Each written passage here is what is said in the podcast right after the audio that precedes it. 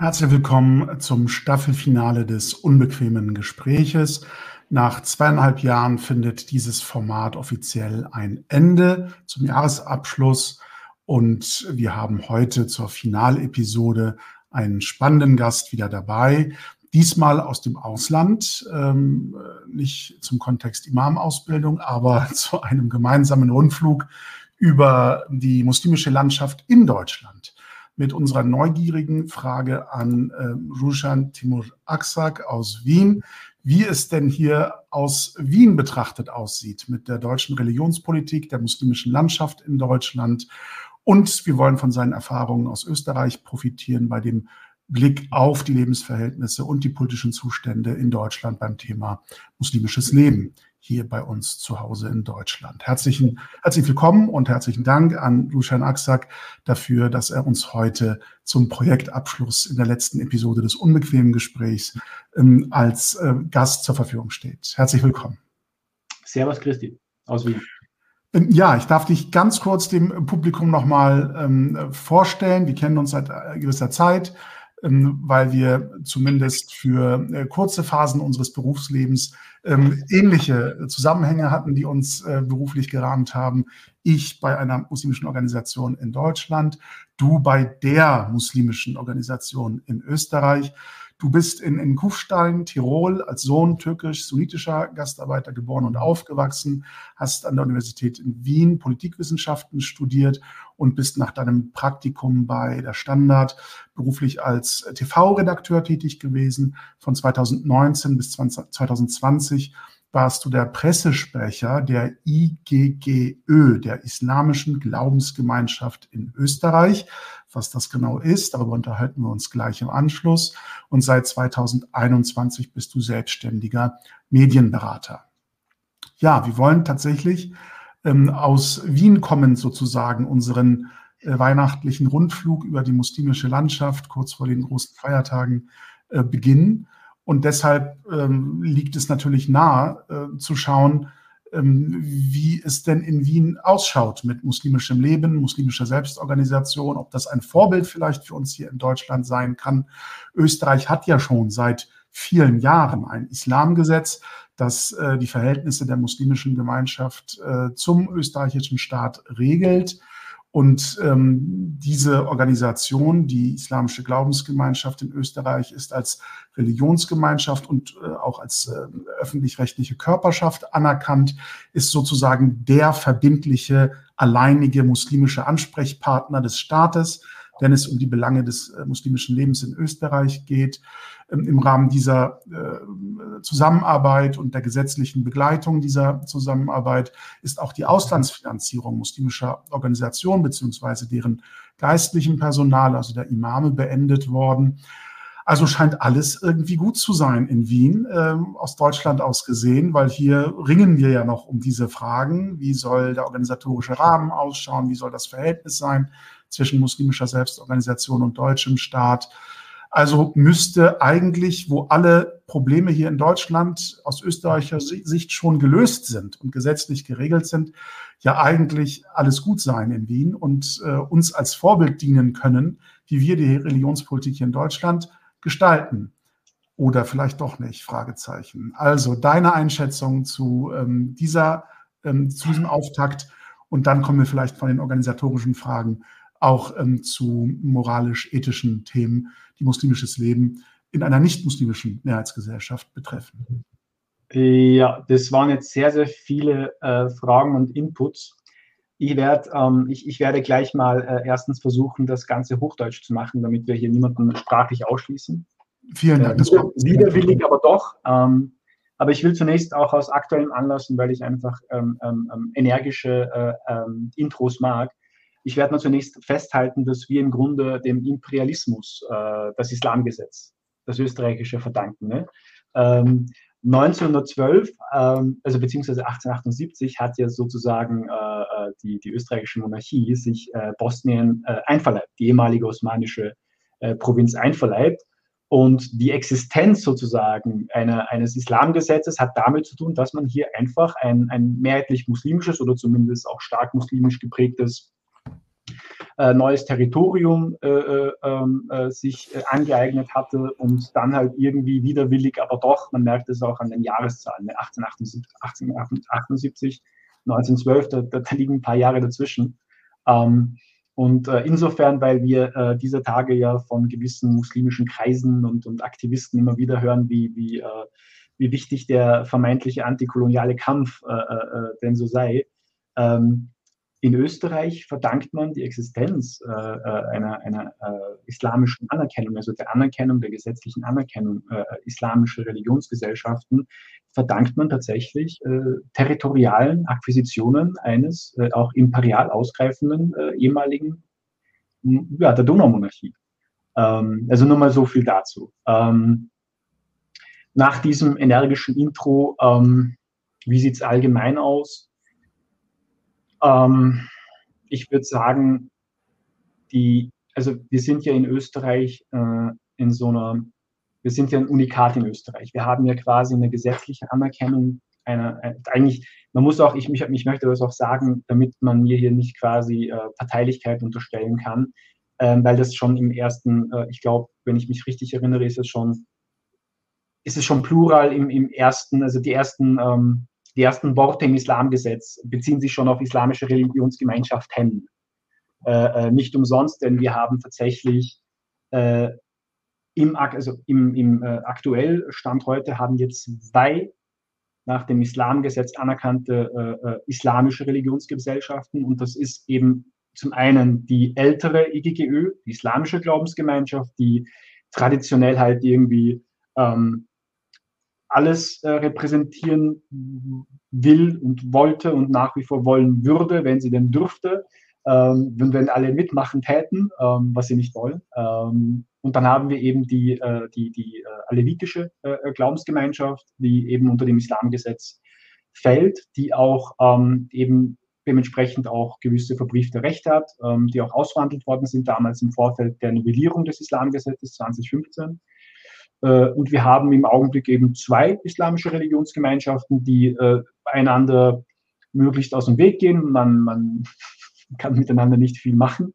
Ähm, dazu sind, glaube ich, auch die, die Ansichten über, über, über viele Dinge zwischen ähm, äh, äh stark sunnitisch, teilweise auch politisch muslimisch geprägten, politisch sunnitisch geprägten äh, Islamverbänden und ähm, äh, äh, türkeistämmigen Aleviten, äh, da ist es halt, der, der, die, der, die Diskrepanz sehr, sehr groß natürlich. Das kann man sich ja vorstellen. Jeder, also nicht türkeistämmige vielleicht können das vielleicht nicht nachvollziehen, aber wir wissen, dass da einfach auch viel böses Blut ist in der Vergangenheit ähm, und dass eben auch ähm, ähm, in der Türkei nach wie vor keine Anerkennung auch des Alevitentums stattfindet. Es ist halt mehr so eine Duldung, dass gewisse Vereine als Gemhäuser existieren dürfen und teilweise unterstützt werden staatlicherseits, aber es ist ja also es ist in keinster Weise zu vergleichen mit der Anerkennung ähm, der Aleviten äh, hier in Österreich, ähm, was sogar darüber hinausgeht. Also wir haben, das wird jetzt äh, nur ganz kurz, also ich will hier niemanden mit Details langweilen, aber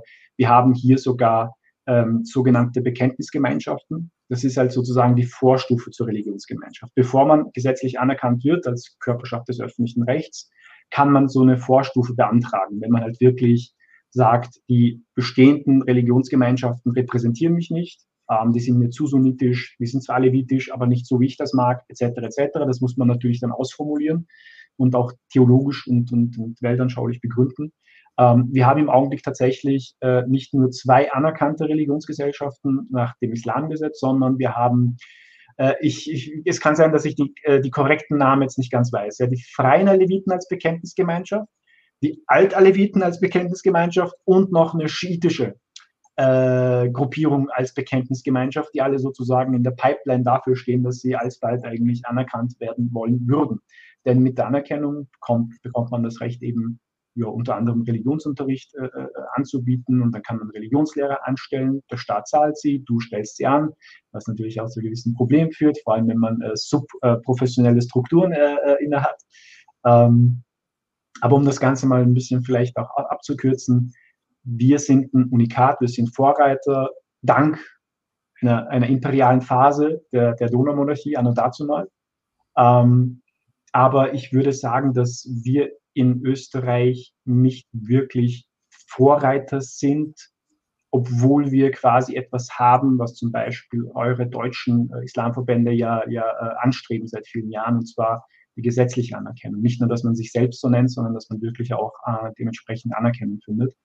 Ähm, wir haben zwar die Anerkennung, aber eben nicht erst seit gestern. Also die, äh, die, Glauben, also die islamische Glaubensgemeinschaft wurde noch nach dem alten Islamgesetz anerkannt, also dem 1912er, ähm, was auch schon Jahrzehnte her ist. Ähm, und äh, die, die frei, also die, die alevitische Glaubensgemeinschaft unter dem äh, Islamgesetz ist zwar ein bisschen jünger, aber auch die äh, äh, existiert schon, schon seit längerem. Aber summa summarum würde ich sagen, der Umstand, dass man viel Verantwortung verliehen bekommt ähm, vom Gesetzgeber, heißt halt leider noch nicht, äh, dass man mit dieser Verantwortung auch etwas anfangen kann.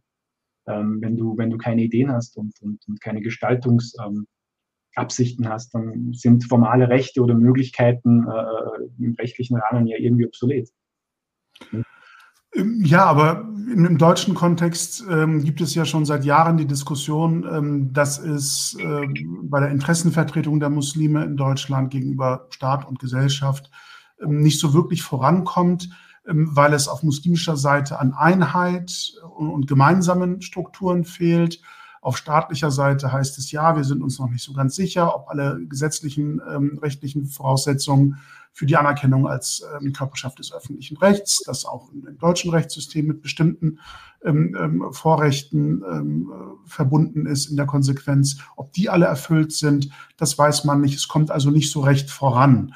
Und ich dachte jetzt, ähm, wenn es im österreichischen Kontext ja schon einen festen gesetzlichen Rahmen gibt, ähm, eine einheitliche Struktur, zumindest bei der großen Mehrheit der sunnitisch geprägten Muslime, dann müssten doch alle Beteiligten glücklich sein und äh, hätten im Grunde den formalen Rahmen und die formale Ebene der Zusammenarbeit schon längst geklärt. Und vor allem auf muslimischer Seite gäbe es das, was Muslime in Deutschland so sehnsüchtig sich wünschen, nämlich Einheit der Umma, Einheit der Glaubensgemeinschaft. Wir sind alle unter einem Dach, wir reden mit einer Stimme und deshalb geht es uns viel besser und wir können unsere Interessen besser artikulieren. Ich höre so ein bisschen raus bei dir, dass das nicht unbedingt den Zustand in Österreich beschreibt gerade. Ähm, wir haben hier also für, für Leute, die das vielleicht nicht wissen, äh, auf beiden Seiten der deutsch-österreichischen Grenze die ähm, die türkischen und auch bosnisch geprägten Islamverbände sind ja, sind sich ja recht nahe. Also manche sind sogar direkte Tochterorganisationen, sogar so gefühlt. Ähm, bei den Bosnien ist es auch eine sehr äh, enge, enge Verwandtschaft, sage ich mal, zwischen, zwischen äh, Deutschland und Österreich. Also wir haben schon auch äh, äh ganz ähnliche Strukturen, zumindest in, bei den größeren Verbänden. Und ich frage dich mal, wir wissen beide, wie die Antwort äh, lauten wird, ähm, würde eine Moschee, die dem Suleiman Effendi folgt, einen Imam aus Miligörisch akzeptieren? Nö.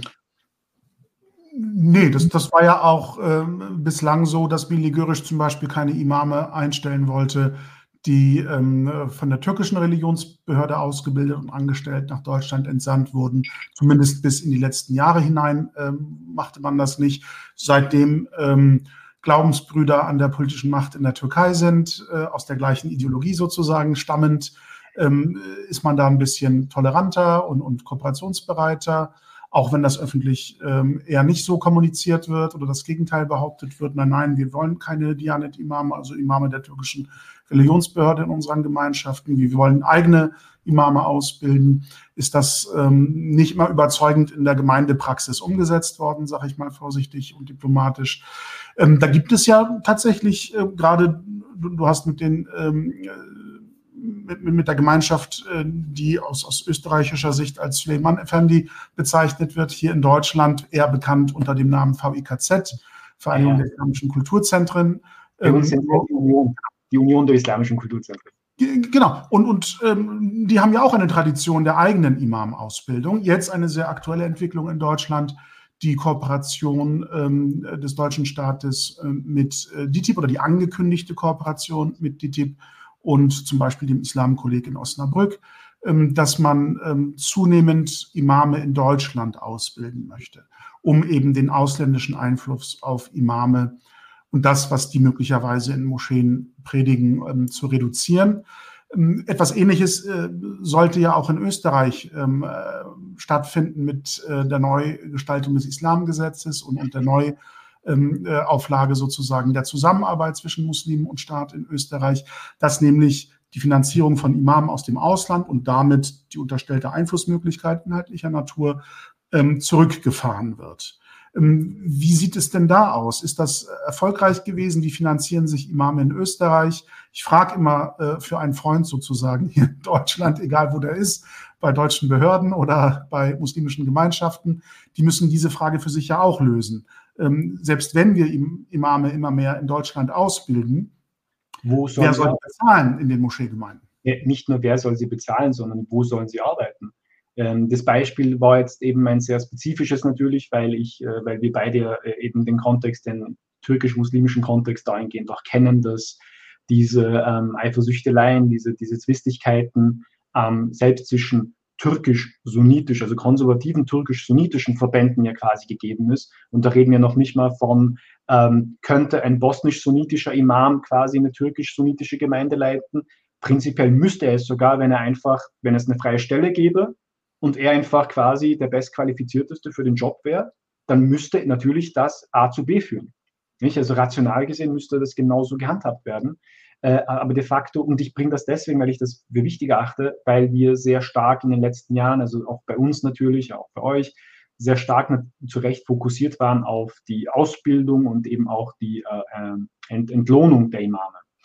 Ähm, aber das Problem, das ich noch zusätzlich dazu sehe, mal unabhängig davon, dass das nicht wirklich gut funktioniert, weil wir seit Jahren darüber reden, ähm, ist ja auch eben der Umstand, dass äh, die, die, diese ethnisch-nationalen, ähm, diese konfessionellen, manchmal auch diese politisch äh, äh, oder gar politisch-islamischen äh, Divergenzen einfach viel zu stark sind und das in der Praxis auch gar nicht äh, machbar sein wird.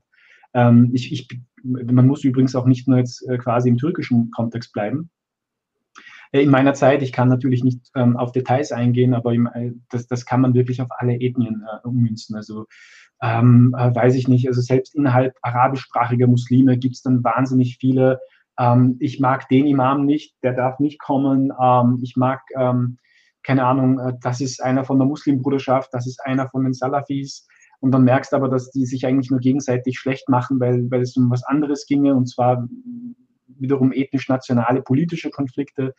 Ähm, also wir haben hier, ähm, also die UMA ist so eine Idee, die, die immer gern äh, inflationär, glaube ich, zitiert wird und erwähnt wird. Und das Wort ist so ein geflügeltes Wort, aber ich glaube, wenn man, ähm, das wirst du auch wissen äh, und gemerkt haben, ähm, wenn man sich wirklich mit der muslimischen äh, Vereinslandschaft beschäftigt, also im praktischen Sinn, dann gibt es wahrscheinlich keine, ähm, die so ähm, aufgesplittert ist, zersplittert ist in eben konfessionelle, politische, ethnische, kulturelle äh, Fraktionen, die miteinander auch gar nichts zu tun haben, außer einem abstrakten ähm, gemeinsamen Religionsbekenntnis. Also ich weiß nicht, wie das funktionieren soll. Wir haben das, ähm, ähm, äh, wir haben in Österreich zwar äh, auch zum Beispiel nominell ein, ein, ein Auslandsfinanzierungsverbot, auch ein Selbsterhaltungsgebot. Nicht?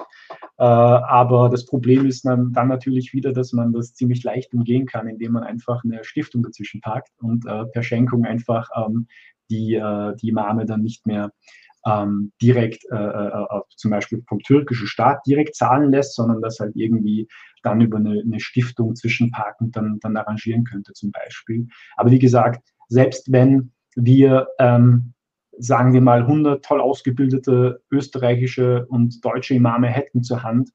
Ähm, ich sehe dann auch wirklich das praktische Problem, äh, wo sollen die arbeiten? Ich, ich weiß, wie schwierig es ist, junge Leute, wir hatten auch zu meiner Zeit, ich darf wiederum keine Namen nennen, aber wir hatten auch zu meiner Zeit ähm, Anwärter, Leute, die aus Deutschland zum Beispiel eine Ausbildung hatten, eine gute Ausbildung, die äh, in Deutschland geboren sind. Man, natürlich wären sie in Österreich, hätten sie eine, ähm, eine Integrationsleistung vor sich, eine Integrations äh, müssten sie erbringen, aber ähm, die wären prädestiniert gewesen. Aber dann kam eben das Problem, wer ist das? Kennen wir den? Von welcher Gemeinschaft ist der? Warum ist er in keiner Gemeinschaft gewesen?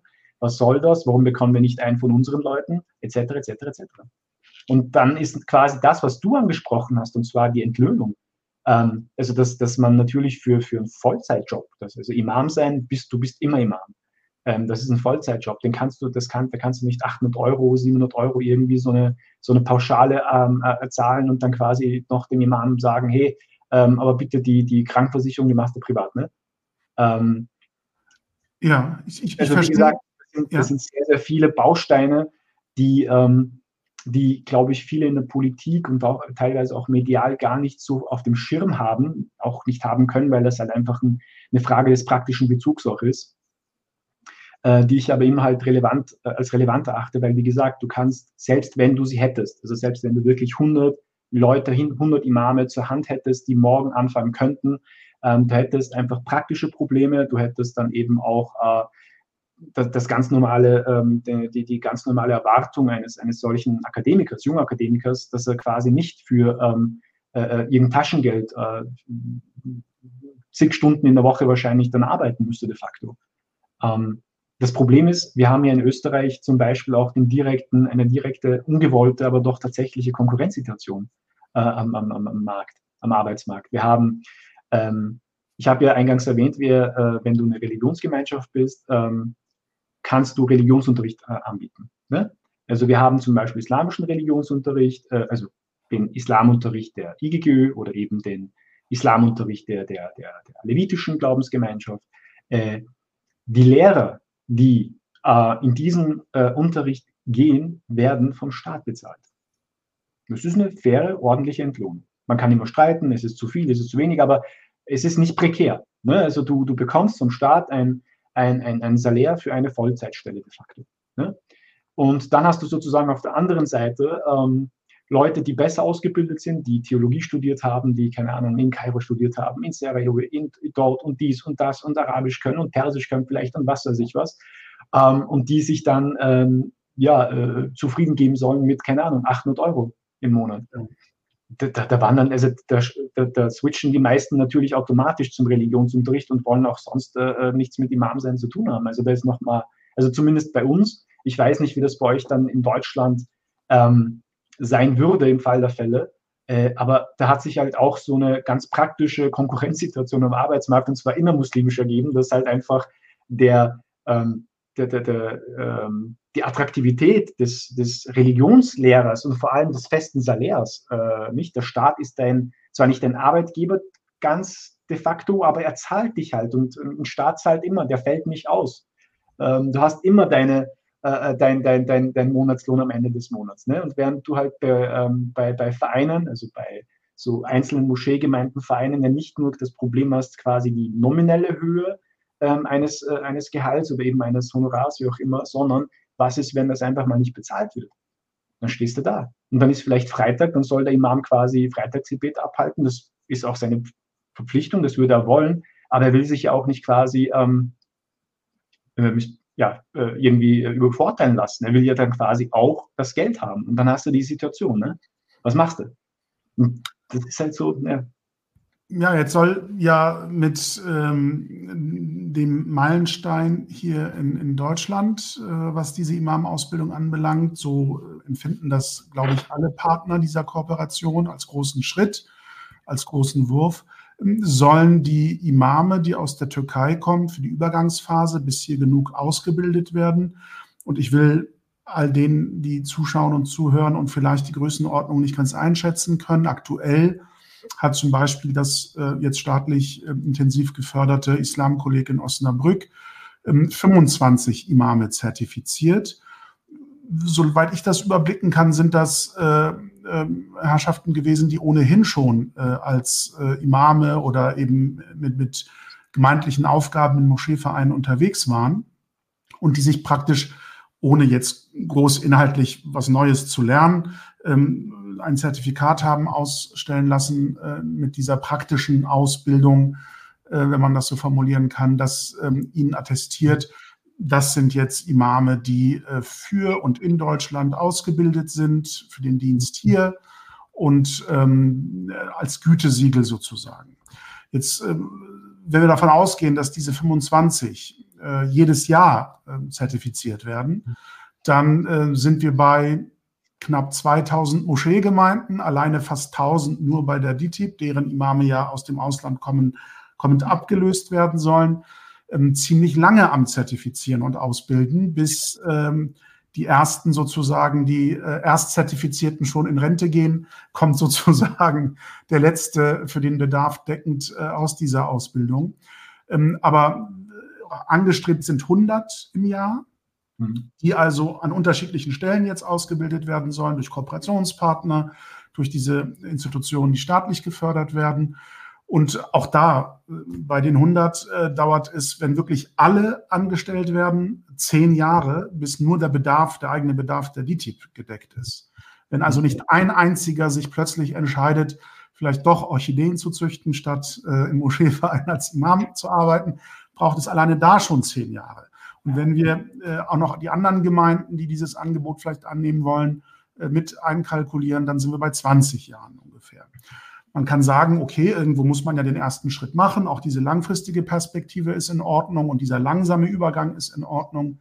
Und für diese Übergangszeit, bis diese Zahlen dann sozusagen über die Ausbildungsgänge in Deutschland generiert werden können, soll es dann jetzt schon Veränderungen geben, die den ähm, politischen Einfluss aus der Türkei zurückdrängen sollen, nämlich dass die Imame gerade der DITIB, ähm, also der Deutschlandfiliale sozusagen der Religionsbehörde äh, aus der Türkei, ähm, dass die nicht mehr ähm, von den Generalkonsulaten oder den Religionsattachés der Türkei, die an den Generalkonsulaten arbeiten, beaufsichtigt werden, sondern diese Fachaufsicht soll übergehen an die DITIB als deutschen Verein.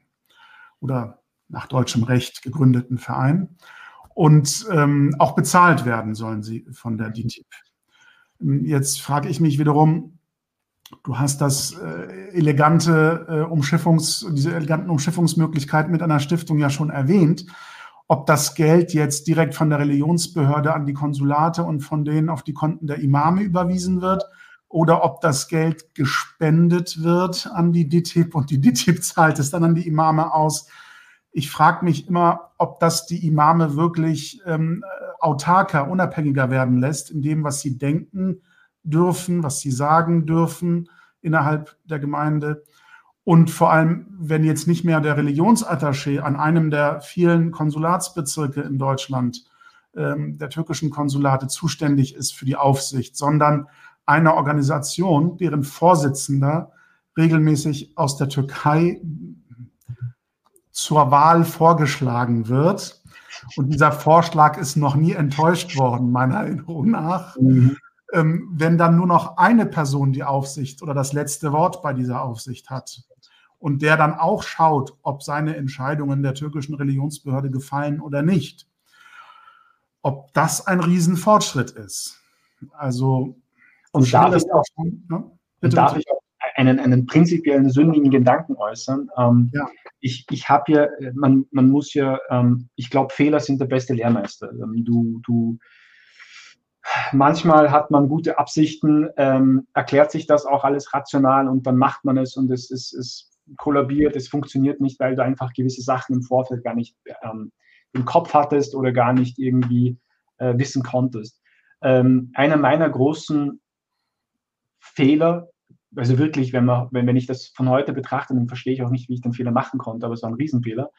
Ich dachte früher wirklich, so am Anfang meiner journalistischen Karriere, als ich mich äh, so mit den, mit den Islamverbänden und, und, und Integration und, und, äh, und Islamismus und Pipapo beschäftigen musste, aus, aus Gründen, ich dachte damals, dass viele Probleme von selber sich lösen werden, weil einfach die nächste Generation, die ähm, in Österreich geboren oder zumindest in Österreich sozialisiert, und auch an einer österreichischen Hochschule eben auch quasi in, in den Genuss einer, einer, einer, einer Hochschulbildung gekommen wären, dass die halt viele Sachen, ähm, die wir halt ähm, immer schon natürlich auch gesehen haben, das ist ja keine intellektuelle Glanzleistung, dass jedes Vereinsmitglied einer ATIP oder bei euch DITIB äh, Moscheegemeinde äh, oder, oder, oder Miligiorisch oder Suleimanisch oder was auch immer, die merken ja selber, dass ihre Vereine nicht super gut geführt werden. Die merken das ja. Die wissen, dass da, dass da wirklich ähm, irgendwas im Getriebe ist.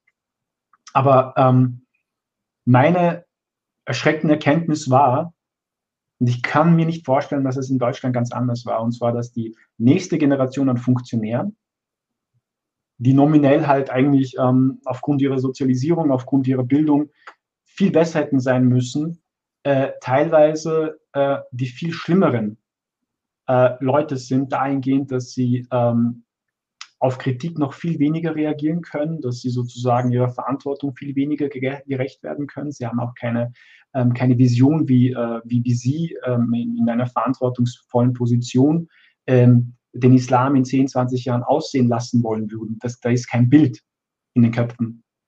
Ähm, also eine Visionslosigkeit, ähm, eine Buckelei, wie wir sagen in Österreich, also dass man halt wirklich schön nach unten tritt und nach oben kuscht. Ne? Ähm, auch das haben dann aus meiner Sicht gerade so die, die Nachgeborenen, also die, die in Österreich sozialisiert worden sind, sogar noch viel schlimmer gemacht als die, als die erste Gastarbeitergeneration, die klassische. Ähm, ich, ich sehe halt wirklich das Problem, dass ähm, auch parallel dazu, wir haben die äh, schöne Vorstellung davon, die naive Vorstellung vielleicht auch, dass wir eben 25 idealtypische Theologiestudenten haben. Ne? So idealtypische demokratiepolitisch gefestigt, selbstbewusst, ähm, im, im, kritischen Austausch mit der deutschen oder österreichischen äh, äh, Kultur und Gesellschaft. Und ich glaube, das ist auch so eine von diesen Fehlernamen, die uns in ein paar Jahren noch auf den Kopf fallen werden, sowohl euch in Deutschland als auch bei uns, weil ich, ich wie gesagt, ich ähm, ein bisschen was bekommt man ja mit. Man kennt natürlich nicht jeden Theologiestudenten, aber man bekommt schon so eine, so eine, mh, hm, so eine, so eine, wie soll ich sagen, so einen Eindruck davon, dass ähm, viele Theologiestudenten erstens ja selber aus diesen Islamverbänden, aus diesen äh, politisch-muslimischen Strukturen äh, kommen, diese Mentalität auch leben dann äh, und dann quasi wieder zurück in eben jenen Verband auch wollen zum Beispiel. Ich weiß nicht, ob das, ob das funktionieren wird. Also ähm, wir, wir, wir haben die Vorstellung, dass wir idealtypische 25, 50, 100, was auch immer, äh, Nachwuchsimame ausbilden werden. Aber tatsächlich bilden wir im Grunde, wenn überhaupt, den, den, den ähm, streitbaren Nachwuchs des jeweiligen Islamverbandes aus, wenn überhaupt. Oder wir bilden Leute aus, die halt einfach, keine Ahnung, ähm, auch nochmal ähm, gegengecheckt werden müssen, ob sie denn wirklich einer so großen Verantwortung wie Imam zu sein, nicht? Äh, Pfarrer sein, Imam sein, Rabbiner sein, das ist eine Riesenverantwortung. Das ist das ist nicht irgendein Job. Das ist viel Verantwortung. Das ist auch auf vielen Ebenen, es ist viel Verantwortung, ähm, weil du halt gerade in schwierigen Situationen wie jetzt eben in Bezug auf den Gaza-Konflikt, ne, dann, dann musst du halt Verantwortung übernehmen ähm, und, und auch eine klare Haltung zeigen können, auch wenn vielleicht ähm, es Leute in deiner Gemeinde gibt, die, ähm, die, die, die ja, extrem drauf sind oder die eben auch, auch polemisieren oder eben äh, Streit vom Zaun brechen. Und diese Qualität an Nachwuchsimamen, die auch unabhängig sind äh, in, in, ihrem Denken, die äh, in ihrer Mentalität eben nicht diese Probleme der ersten Gastarbeitergeneration, der Funktionäre äh, äh weiterleben lassen. Also ich hoffe, ich bin nur ein Pessimist, dass ich, äh, der sich, äh, ähm, der nicht recht behalten wird. Ich hoffe wirklich, dass es so sein wird, aber ich sehe da ganz große Probleme, dass wir ähm, diese, diese idealtypischen Rechnungen, dass die bei uns nicht aufgehen werden. Ähm, nicht nur, dass es quasi von den reinen Zahlen aus nicht passen wird, sondern dass wir dann schockiert feststellen werden, dass die Rechnung, die wir äh, gemacht haben, äh, deswegen auch nicht funktioniert hat, weil wir ähm, Leute ausgebildet haben zu Theologieabsolventen und, und später auch eben vielleicht per Praxisseminar zum, zum Imam, äh, die vielleicht doch äh, problematisch sind, die vielleicht eben nicht ähm, unabhängiges Denken fördern, sondern einfach nur ähm, das predigen, was sie halt äh, bei, bei in, in ihrem Erbakan-Video oder so oder in einem Erdogan-Video gesehen haben. Ähm, das sehe ich ein ganz großes Problem zum Beispiel. Also von, von dieser idealtypischen Rechnung äh, 25, 50, 100, whatever, hin zu, hey, wir haben wirklich selbstbewusste, mündige, selbstständig denkende und sich auch ähm, von jedweder Politisierung des Glaubens emanzipiert habende äh, Imame. Das wäre wunderschön ich wäre der Erste, der quasi auch privat dafür zahlen würde. Wirklich. Ich würde, bräuchte jetzt keine ausländischen äh, äh, äh, Stiftungsgelder mehr. Ich würde wirklich auch persönlich als, als äh, äh, sozusagen freier, äh, ungebundener Muslim auch zahlen, weil ich die, die Notwendigkeit ähm, in so einer Sache sehe. Aber ich glaube, wir machen hier Rechnungen auf, wo wir nicht alle Faktoren einfach in dieser, in dieser Rechnung äh, mit einkalkuliert haben. Ich ähm, teile deine Skepsis äh, an dem Punkt und das hat auch nichts mit ähm, irgendeinem antimuslimischen Generalverdacht oder sowas zu tun oder mit Verbandsbashing oder sowas. Ähm, äh, meine Skepsis nährt sich aus ganz konkreten Beobachtungen der Landschaft und, und der Entwicklung.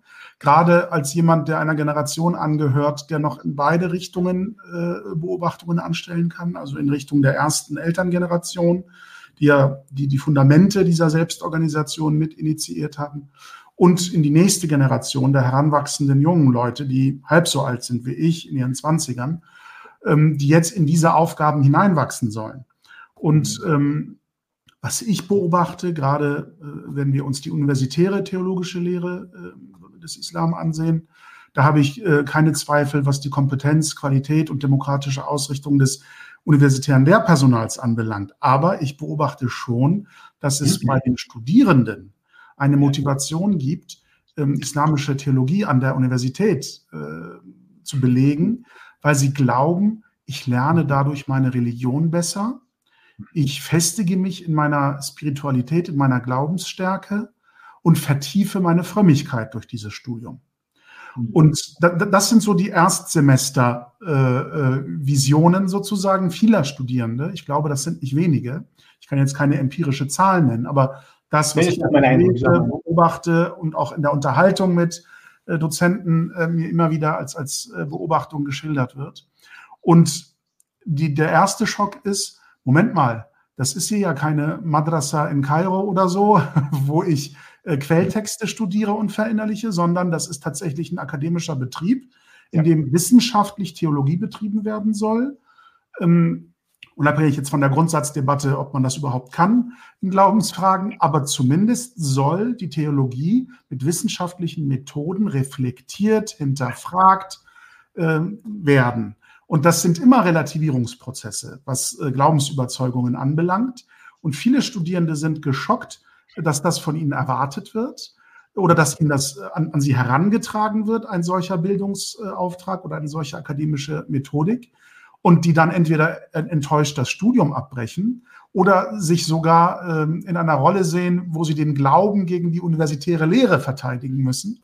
Und wenn sie dann solche Studiengänge als Absolventen verlassen, und ihre Einstellung dann eben nicht im wissenschaftlichen Sinne hinterfragt haben, dann befürchte ich tatsächlich, dass ähm, wir junge Menschen haben, die glauben, ihr Auftrag sei es, ihre Glaubensüberzeugung und die Reinheit und die Wahrheit ihres Glaubens gegen staatliche, gesellschaftliche Einflüsse verteidigen zu müssen aber nur gegen deutsche und österreichische Einflüsse. Ja, ja, wenn das türkische staatliche Einflüsse ja. sind, das sind ja die älteren Glaubensbrüder, die äh, immer nur Recht tun und Recht wollen und Recht glauben. Äh, deren politischer Einfluss ist natürlich äh, unberührt. Ja, äh, aber das ist nur ein Skandal, wenn das hier in Deutschland passiert. Mhm. Und ähm, ich befürchte tatsächlich, dass es nicht nur innerhalb der Verbandsstrukturen, sondern auch in den ähm, äh, Ausbildungsvorhaben, die staatlich gefördert werden in Deutschland, es ein Klima gibt, unter, nicht unbedingt unter den Lehrenden, aber unter den Lernenden, ähm, dass sie die Überzeugung haben, es gibt so etwas wie den einen objektiven, wahren Islam und alles, was in Richtung demokratisches Reflektieren, Freiheitsrechte, ne, dass das alles Bedrohungen des Glaubens sind. Und ich befürchte, dass wenn die in diese Imamposition hineinwachsen, dass das die Motivation ist, mit der sie ihren Auftrag dann interpretieren. Und die ähm, älteren Imame, die aus der Türkei beispielsweise nach Deutschland gekommen sind, Anfang, Mitte der 80er Jahre, dann bis heute, bei denen hatte ich immer noch das Gefühl, dass sie tatsächlich durch diese äh, Funktion der staatlichen Beaufsichtigung durch die Türkei auch ihre Rolle interpretiert haben, so halb als ähm, religiöse Begleiter ihrer Gemeinde, halb als Diplomaten, die noch auf äh, politische Zurückhaltung, diplomatisches Fingerspitzengefühl und so weiter äh, geachtet haben. Nicht in jedem Fall, auch da gab es Ausbrüche in die negative Richtung, aber äh, in der Masse war es zumindest eine solche Grundeinstellung, den zwischenstaatlichen Gepflogenheiten nicht zu sehr auf die Füße zu treten. Ähm, und ich habe tatsächlich das Gefühl, dass äh, die jungen Leute, die in diese Rolle hineinwachsen, eher mit einer konfliktreichen, konfrontativen, auch eigenen Biografie, was Diskriminierungserfahrungen anbelangt, was die Frage der, des sich Zuwendens oder des sich Abwendens äh, von der nicht-muslimischen Gesellschaft äh, anbelangt, dass sie dort tatsächlich das äh, Gefühl haben, Muslim sein und äh, Staatsbürger, also österreichischer oder deutscher Staatsbürger sein, das ist eigentlich ein Widerspruch. Und ja. man kann nur das eine oder das andere wirklich authentisch sein, aber nicht beides gleichzeitig. Und wenn ein solches Denken Einzug in die Gemeindearbeit nimmt, dann glaube ich auch, dass es da viel Potenzial gibt, das uns auf die Füße fallen kann. Ähm, ich habe zwei Kommentare gesehen jetzt von Engin Karahan, der einmal fragt, arbeiten denn alle UIP-Absolventen? Das ist das äh, Ausbildungsprogramm der DITIB in Deutschland, die Abiturienten, also äh, Schülerinnen und Schüler, die ähm, die Hochschulreife erworben haben in Deutschland, äh, in die Türkei schickt für vier mhm. Jahre und dort äh, Theologie studieren lässt, die dann zurückkommen. Und ähm, das Ideal dieses Programmes war, hier sozialisierte, gut deutschsprachige junge Menschen in den äh, Imamberuf zu führen. Ähm, Dazu kann ich dann was sagen, ja. Ja, ich, ich will den Gedanken nur kurz abschließen aus deutscher Perspektive, bevor du aufs Österreichische dann was dazu sagen kannst.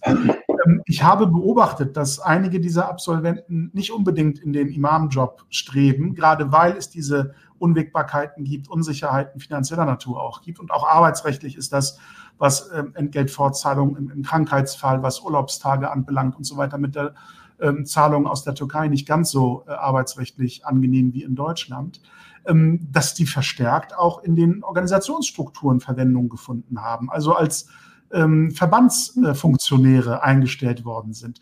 Oder was auch ähm, beliebt war, als Jugendbeauftragte der Religionsattachés an den Konsulaten, dass sie dann als junge theologische Absolventen äh, unter der Aufsicht des Religionsattachés in den Moscheegemeinden unterwegs waren und dort die Jugendarbeit der Verbände übernommen haben. Aus der Hand der eigentlich dafür ehrenamtlich vorgesehenen äh, zivilgesellschaftlichen äh, Moscheemitglieder. Und ähm, das äh, ist zumindest ein Fingerzeig, in welche Richtung die Verwendung von Absolventen innerhalb der Verbandsstrukturen auch gegangen ist oder geht. Und ich schließe mich dann eben auch der Feststellung von Engin Karan an, dass ein Generationswechsel alleine nicht automatisch einen Mentalitätswechsel mit sich bringt und dass eine Ausbildung in Deutschland nicht zwingend eine Ausbildung für Deutschland und für die Gesellschaft und für die Muslime hier in Deutschland äh, gedacht ist. Und dieses Missverständnis ist, glaube ich, noch nicht zu Ende diskutiert. Ähm, ich möchte nur ganz kurz äh, einen Gedanken, den ich jetzt quasi äh, schon, schon längeren, äh, seit längerem mit mir trage, noch äußern, weil es relevant ist, glaube ich, weil es auch uns viel darüber sagt, wie es nicht nur quasi bei uns an den theologischen Fakultäten in Österreich oder Deutschland ist, also in den Köpfen der Studierenden ist oder sein könnte, ähm, sondern auch zum Beispiel, ich war äh, ähm, in, in, in, Istanbul, äh, als äh, die Hamas dieses, dieses äh, widerwärtige Massaker äh, begangen, begangen hatte und ähm, als dann äh, eben Israel zum, zum, zum Gegenschlag äh, für die Befreiung äh, der, der, israelischen Geiseln ausgeholt hatte, ist ja quasi die ganze türkische Politik quasi mehr oder weniger, da sind ja die Sicherungen durchgebrannt, insbesondere bei Erdogan. Ähm, ich wohne in der Nähe der Theologischen Fakultät der Marmara-Universität. Eine der Ausbildungsstätten für dieses Programm der DTR. Ja. Und ganz allgemein eine gute Adresse. Ein großer Name, eine gute Adresse. Die haben eine riesige, äh, ganz neues Gelände bekommen, Riesenmoschee, Riesenfakultätsgebäude, ganz, ganz toll, modern und so weiter und so fort. Jetzt würde man denken, wow, eine der spitzen theologischen Fakultäten der Türkei produziert die fantastischen Imame äh, von morgen. Als ähm, die, die politische Diskussion von Erdogan eben auch dann sehr, sehr toxisch geführt worden ist, bin ich, ich, ich gehe da immer vorbei, ne? also am, am, am Fakultätsgelände. Ähm, dann sah ich halt vis-à-vis äh, gegenüber, haben sie einfach so, so, so riesen Plakate aufgehängt, ähm, wir sind bereit, Märtyrer zu werden. Und ähm, diese, ähm, dieses, dieses riesige Plakat war von einer äh, Unigruppe, also von einer Studentengruppe aus der Fakultät natürlich. Ne? Und ähm, war halt in dem Fall AGD, ne? kennt man ja, Anadolu Gençlik Derneği. Ähm, das ist auch keine, keine unbekannte Nummer. Ähm, und das hat mich halt wieder daran erinnert, wie problematisch das ist, dass man eben unabhängig vom Ort, unabhängig wie toll, äh, wie, wie akademisch wertvoll die Ausbildung wäre, wenn du in den Köpfen der Leute, der Menschen, dieser jungen Menschen nicht bist, nicht angekommen bist, wenn diese, oder beziehungsweise anders formuliert, wenn diese Menschen, diese jungen Menschen dich gar nicht in den Köpfen wollen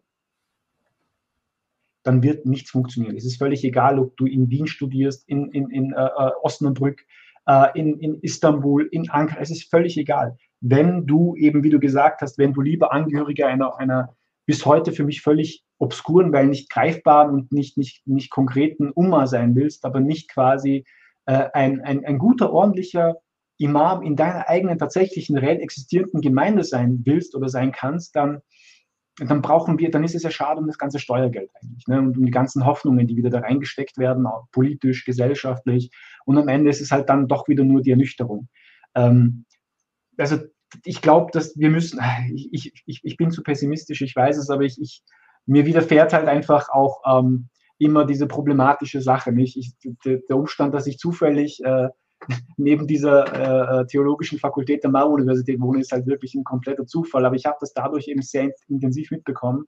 Auch die Gespräche der jungen Studierenden, die halt auf die Busse und so weiter gewartet haben, ne, auf der Haltestelle. Ähm, das war schon schockierend. Also diese Leute, die würde ich ähm, niemals, never ever, auch nur in die Nähe einer Moschee lassen. Nicht als ersten Imam, nicht als zweiten Imam, noch nicht mal als, keine Ahnung, als äh, Türstopper. Ja. Sorry Also von, meinem, also von meinem Empfinden her. Ne? Die, haben, die, haben, die sind nicht bereit, irgendeine Verantwortung zu tragen. Die sind für mich nicht ähm, demokratiepolitisch unbedenklich. Wenn ich mir jetzt nochmal so diese, diese, also nicht nur dieses Plakat, sondern auch ihre Gespräche auch nochmal durch den Kopf gehen lasse, ganz öffentlich, ne? also wo jeder halt äh, zuhören auch, äh, hat, hat können. Ähm, diese Leute, nö. Nee, danke. Ähm, und natürlich, wie du schon gesagt hast, nur ganz kurz, dass ich den Gedanken äh, fertig bringe.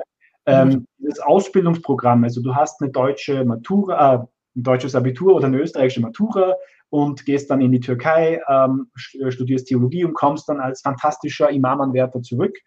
Äh, auch das war ja anno dazu mal, ich kann mich noch gut erinnern, war eine fantastisch, ähm, äh, fantastische, ein fantastisches Projekt mit vielen Vorschusslorbeeren.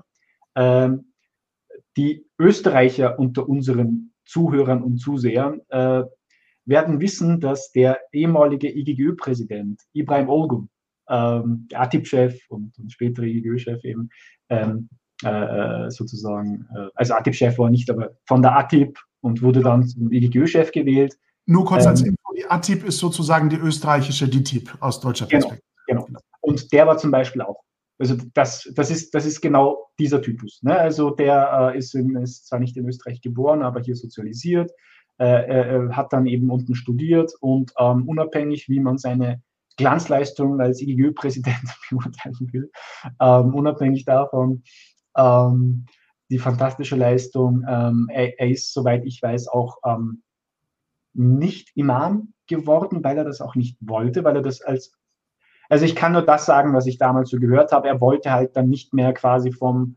vom, vom Funktionär, äh, vom, vom IGÖ-Präsi quasi wieder runter unter Anführungszeichen auf, auf Imam äh, machen, obwohl auch natürlich unsere ATIP, also das Gegenstück zu eurer DTIP, die haben natürlich auch äh, Nodermann. Also die brauchen wirklich auch den Nachwuchs. Aber du kannst, wie gesagt, du hast, äh, du kannst niemanden zwingen, Imam zu werden, wenn er das nicht werden will oder wenn er bessere Jobofferten hat wie in seinem Fall zum Beispiel, hat dann einfach was anderes gemacht, obwohl er eigentlich prädestiniert gewesen wäre von Anfang an, noch bevor er zum Präsi Präsidenten der JGÖ gewählt worden war, ähm, wirklich in einer, sagen wir, großen Moschee äh, der, der ATPA äh, die Verantwortung zu übernehmen. Du hast äh, in dem Kontext ähm, den 7. Oktober erwähnt, den Hamas-Anschlag ähm, und, und, das Massaker in, in Israel. Ähm, ich will das gerne ähm, zum Aufhänger nehmen jetzt, ähm, um, um, das Thema näher zu beleuchten, ähm, ob und, und wie die Situation sich in Österreich vielleicht äh, von der Landschaft hier in Deutschland unterscheidet. Ähm, ich will das kurz für dich äh, beschreiben. Ich vermute, dass du das vielleicht auch schon beobachtet hast, aber ähm, sozusagen im deutsch-österreichischen Vergleich, ob es da Gemeinsamkeiten oder Unterschiede gibt. Aus der Sicht der äh, muslimischen Vertreter in Deutschland kann es sowas wie Antisemitismus unter Muslimen nicht geben, weil Rassismus ist dem Islam fremd. Und so wie ähm, es kein, keine Terroristen äh, geben kann, die Muslime sind oder die wahren Muslime sind, ähm, kann es auch keine äh, wahren Muslime geben, die antisemitisch unterwegs sind. Deshalb ähm, ist man hier allgemein eher überrascht, wenn der Vorwurf kommt, es gäbe Antisemitismus unter Muslimen. Ähm, und im Übrigen seien die auch nicht antisemitisch, sondern nur antizionistisch. Ähm, welche Ausrede gibt es denn in Österreich für Judenhass und Terrorverharmlosung ähm, unter Muslimen, wenn ich das so fragen darf? Denn ich hatte schon das Gefühl, dass die Frage, und die stellst du dir sicherlich auch, wenn ich deine bisherigen Worte dazu richtig deute, wie ist es denn um den muslimischen Moralkompass bestellt, wenn Muslime äh, Verbrechen verüben? Gibt es da irgendeinen relativierenden Blick, irgendeinen Kontext, wie es in dieser Debatte immer hieß, ähm, den man berücksichtigen muss? Ähm, oder wie beobachtest du äh, die Äußerung? Ich frage das auch deshalb, weil es, soweit ich weiß, eine Konferenz zu dem Thema in Österreich gab vor kurzem zum Thema Antisemitismus unter Muslimen.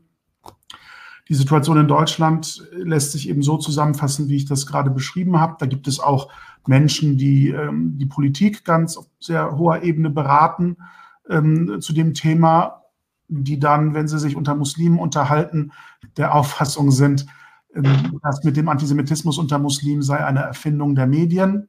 Ich will den Gedanken nicht weiterspinnen, wer vermeintlich die Medien kontrolliert. Äh, also da wiederholen sich Geschichten, die ich als sehr skurril und, und sehr äh, betrüblich wahrnehme und, und schockierend wahrnehme. Ähm, aber wie ist die Situation ähm, für dich in Österreich? Und wenn du vielleicht von Österreich äh, aus gesehen nach Deutschland blickst, was erlebst du da als Parallele oder möglicherweise auch als Unterschied, der uns weiterhelfen könnte in der deutschen Debatte? Kannst du dich erinnern, ähm, als es im Sudan diesen verrückten Diktator gab, äh, Turabi oder wie hieß der? Ja, ich glaube ja.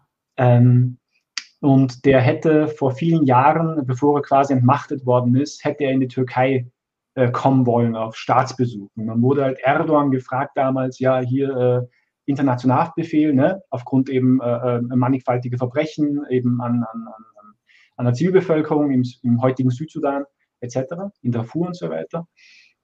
Und dann hat Erdogan, ich habe das nie vergessen, Erdogan hat einfach gesagt, nö, äh, braucht es nicht, weil äh, das ist ein Muslim und Muslime begehen keine, sind keine Verbrecher, sind keine, können keine Massenmörder sein, keine, äh, keine, keine genozidalen Verbrecher. Ne?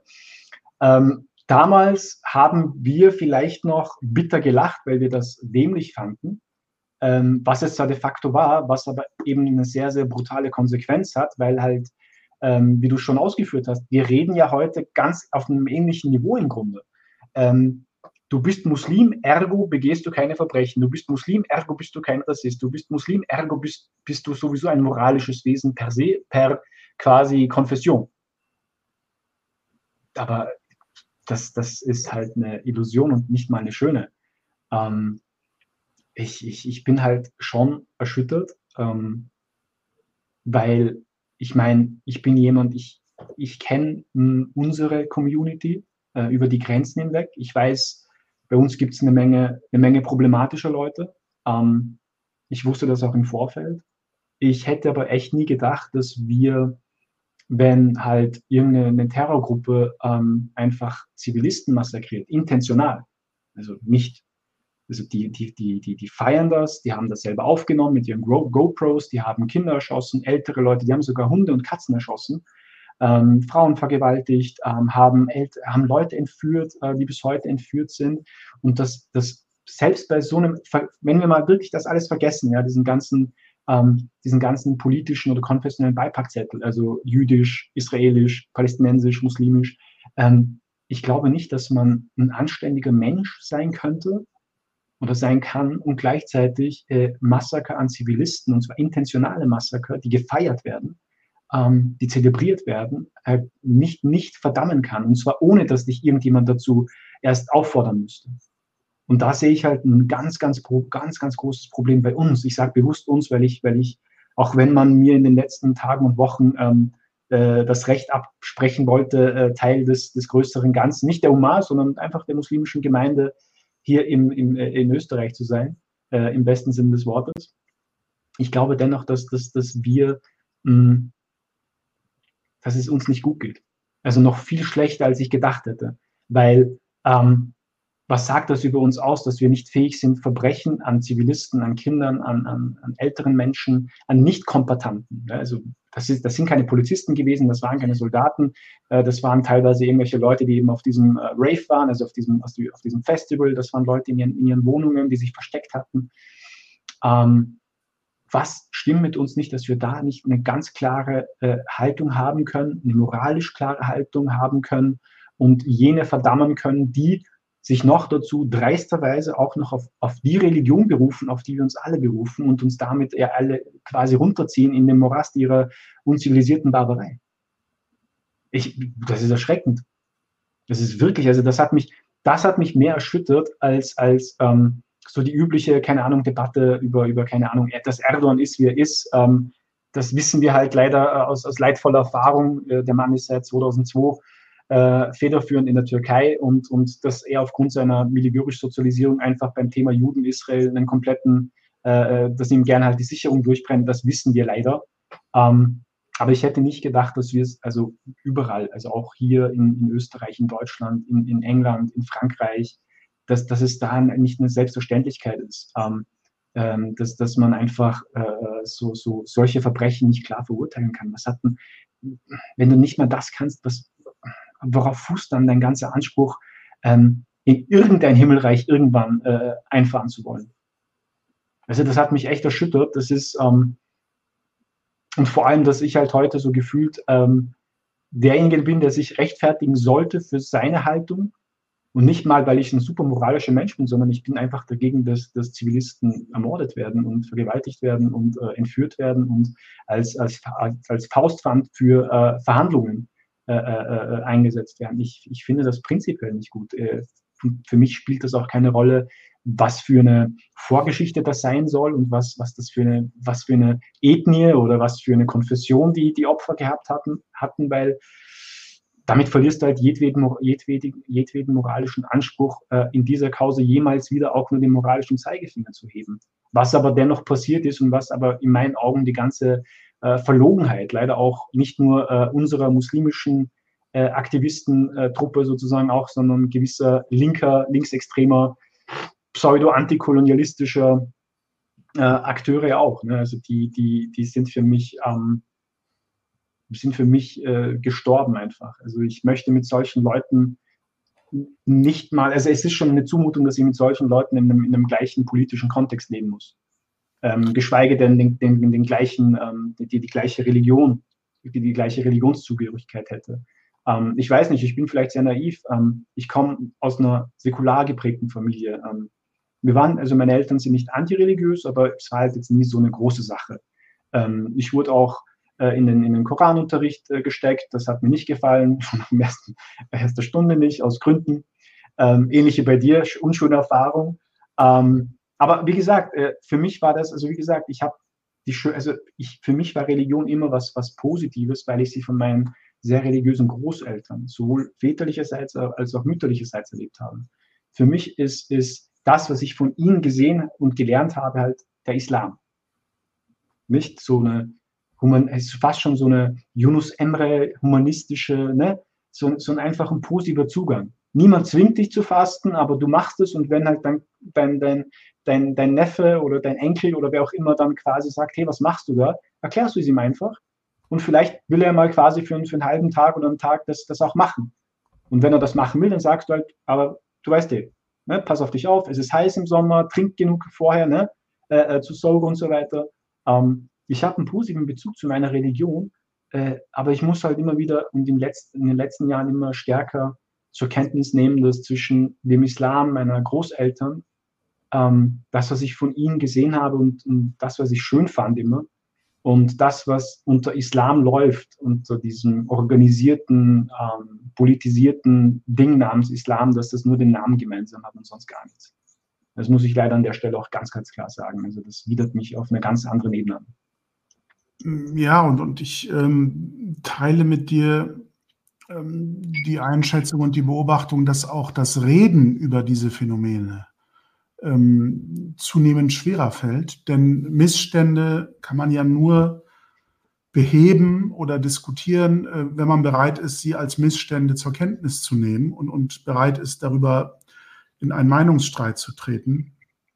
Und ich habe das Gefühl, dass es gerade beim Thema Antisemitismus zu einem ähm, identitären Anker geworden ist. Die Frage, wie stehst du zu Israel unter Muslimen? Weil ja auch die muslimischen Gemeinschaften immer vielfältiger werden. Ähm, in Deutschland beobachte ich das, in Österreich vermute ich, ist das ähnlich, dass sie eben nicht mehr ethnisch, national äh, homogen sind, sondern dass da unterschiedliche Muslime aus allen äh, Herkunftsländern äh, und, und Gemeinschaften und kultureller Prägung sich dann zusammenfinden in österreichischen oder deutschen Moscheegemeinden. Und ähm, oder auch unabhängig von Moscheegemeinden einfach im sozialen Leben, dass Muslime, die sich als Muslime wahrnehmen, erkennen, ähm, zunehmend diese Frage der Feindschaft gegenüber Israel, der, des Hasses gegenüber Juden als einen sinnstiftenden, vereinenden Faktor, ähm, äh, Gemeinschaft erzeugenden Faktor wahrnehmen.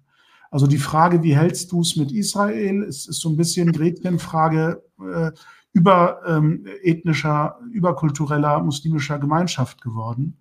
Und deshalb sind Stimmen, die Darf ich dich noch bitte, bitte. Bitte. Den, den Gedanken nämlich äh, von dir auf, aufgreifen will. Stell dir mal vor, wir haben ja gesagt äh, im Vorfeld, ähm, die Umar wird gern zitiert. Das Wort fällt ständig, aber irgendwie für mich als, ja, also für mich war das halt immer nie ganz greifbar. Es ist halt eben so ein Abstraktum geblieben immer. Also da ist halt sehr viel, glaube ich, Projektion und Sehnsucht irgendwie in dem Wort drin, aber da ist halt nicht wirklich eine, eine, ein Inhalt drin. Und stell dir jetzt aber vor, wenn wir tatsächlich das große Pech hätten, so eingedenk auch deiner Ein äh, Ausführungen, dass, dass wir das, also dass wir quasi Umar nur sein könnten, wenn wir ein gemeinsames Feindbild hätten. Und zwar halt Juden. Das wäre das wär ganz schlimm.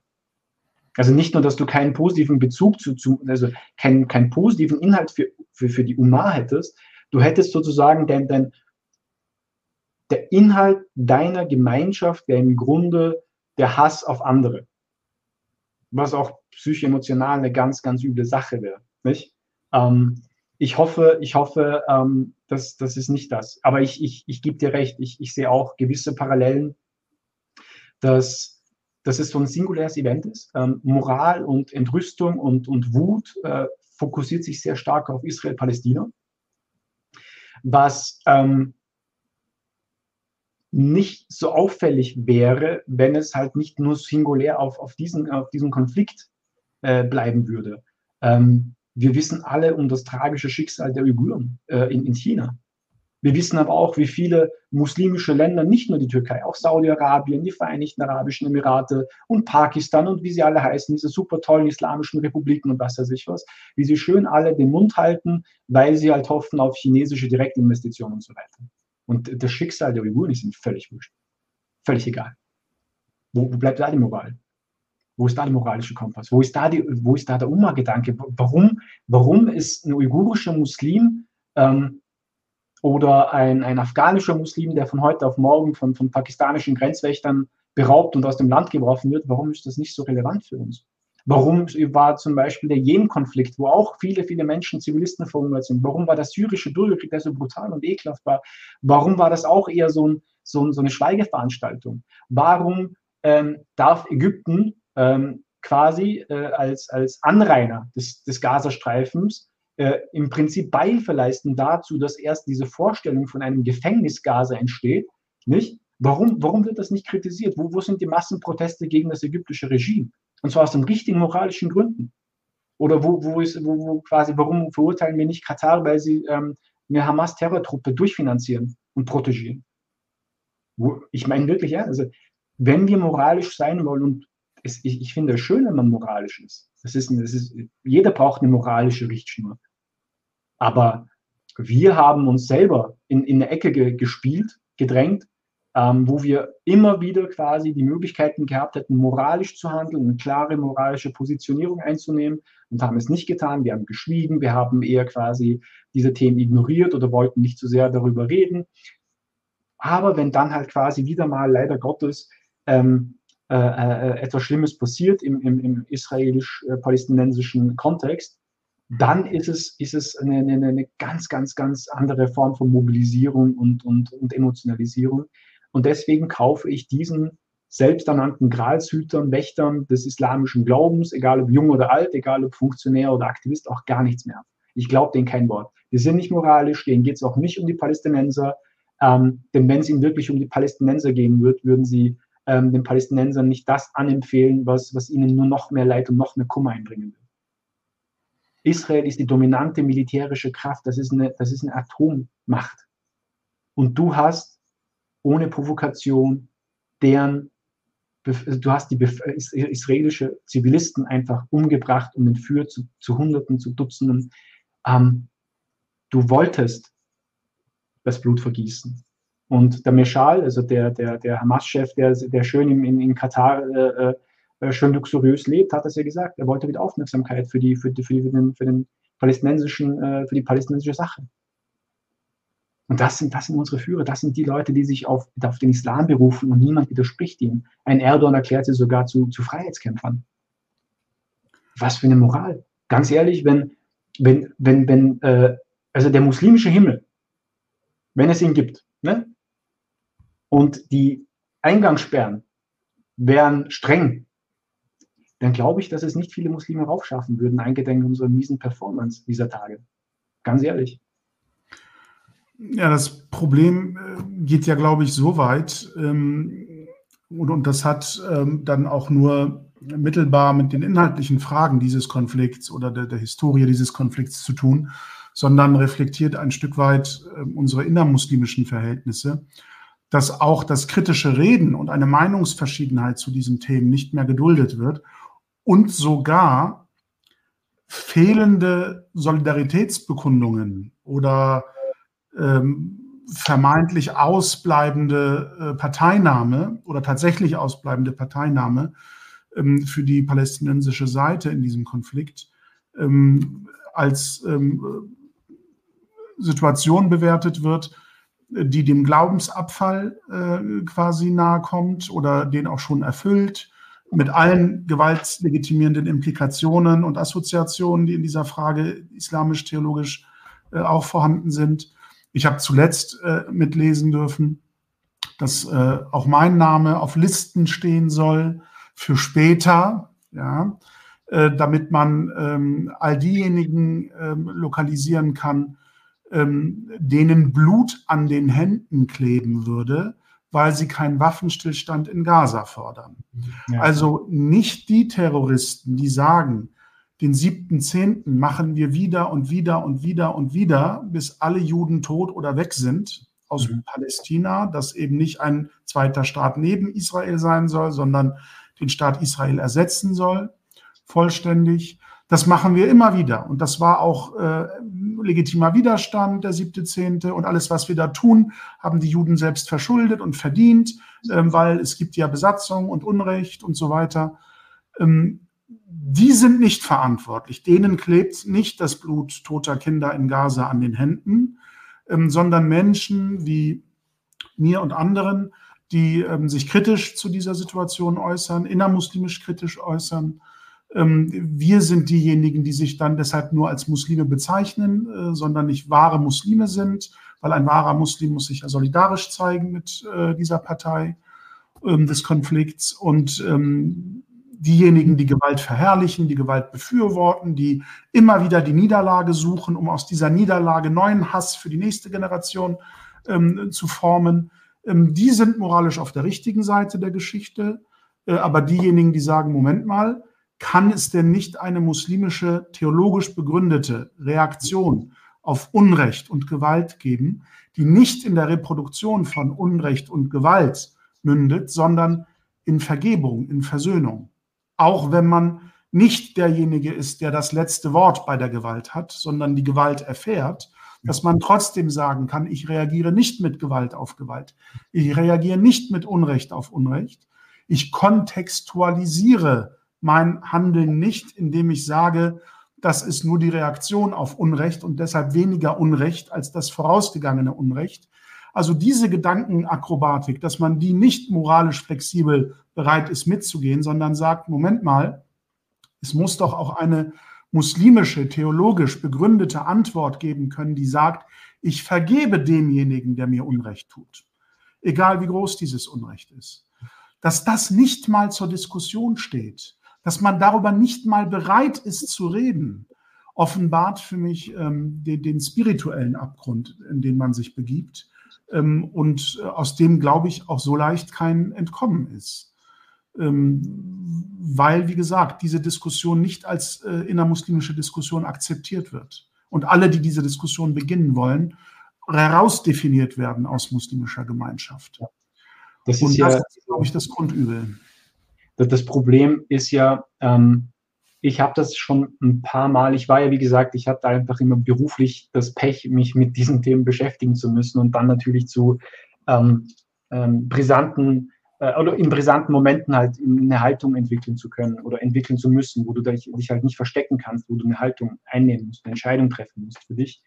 Ähm, deswegen wurde ich auch in, also für mich ist es nicht das erste Mal, dass ich A, isoliert werde, sozusagen von der, äh, ähm, von, von gewissen äh, Aktivistenkreisen und attackiert werde. Das ist halt leider ähm, part of the game, leider. Äh, und gerade, ich glaube, ich sag's dir mal so, ich habe in meiner journalistischen Zeit ähm, natürlich nicht nur jetzt quasi über, keine Ahnung, Erdogan, AKP, Islamismus, Pipapo geschrieben und habe dann quasi aus diesen Kreisen dann äh, Widerspruch und auch teilweise ziemlich heftigen Hass äh, entgegengebracht bekommen, sondern ähm, auch zum Beispiel von Rechten. Ne? Also wenn du halt ähm, irgendwie sagst, hier äh, kommen die FPÖ ist eine, ist eine problematische Partei, also das ist so ein Äquivalent zu eurer AfD. Ne?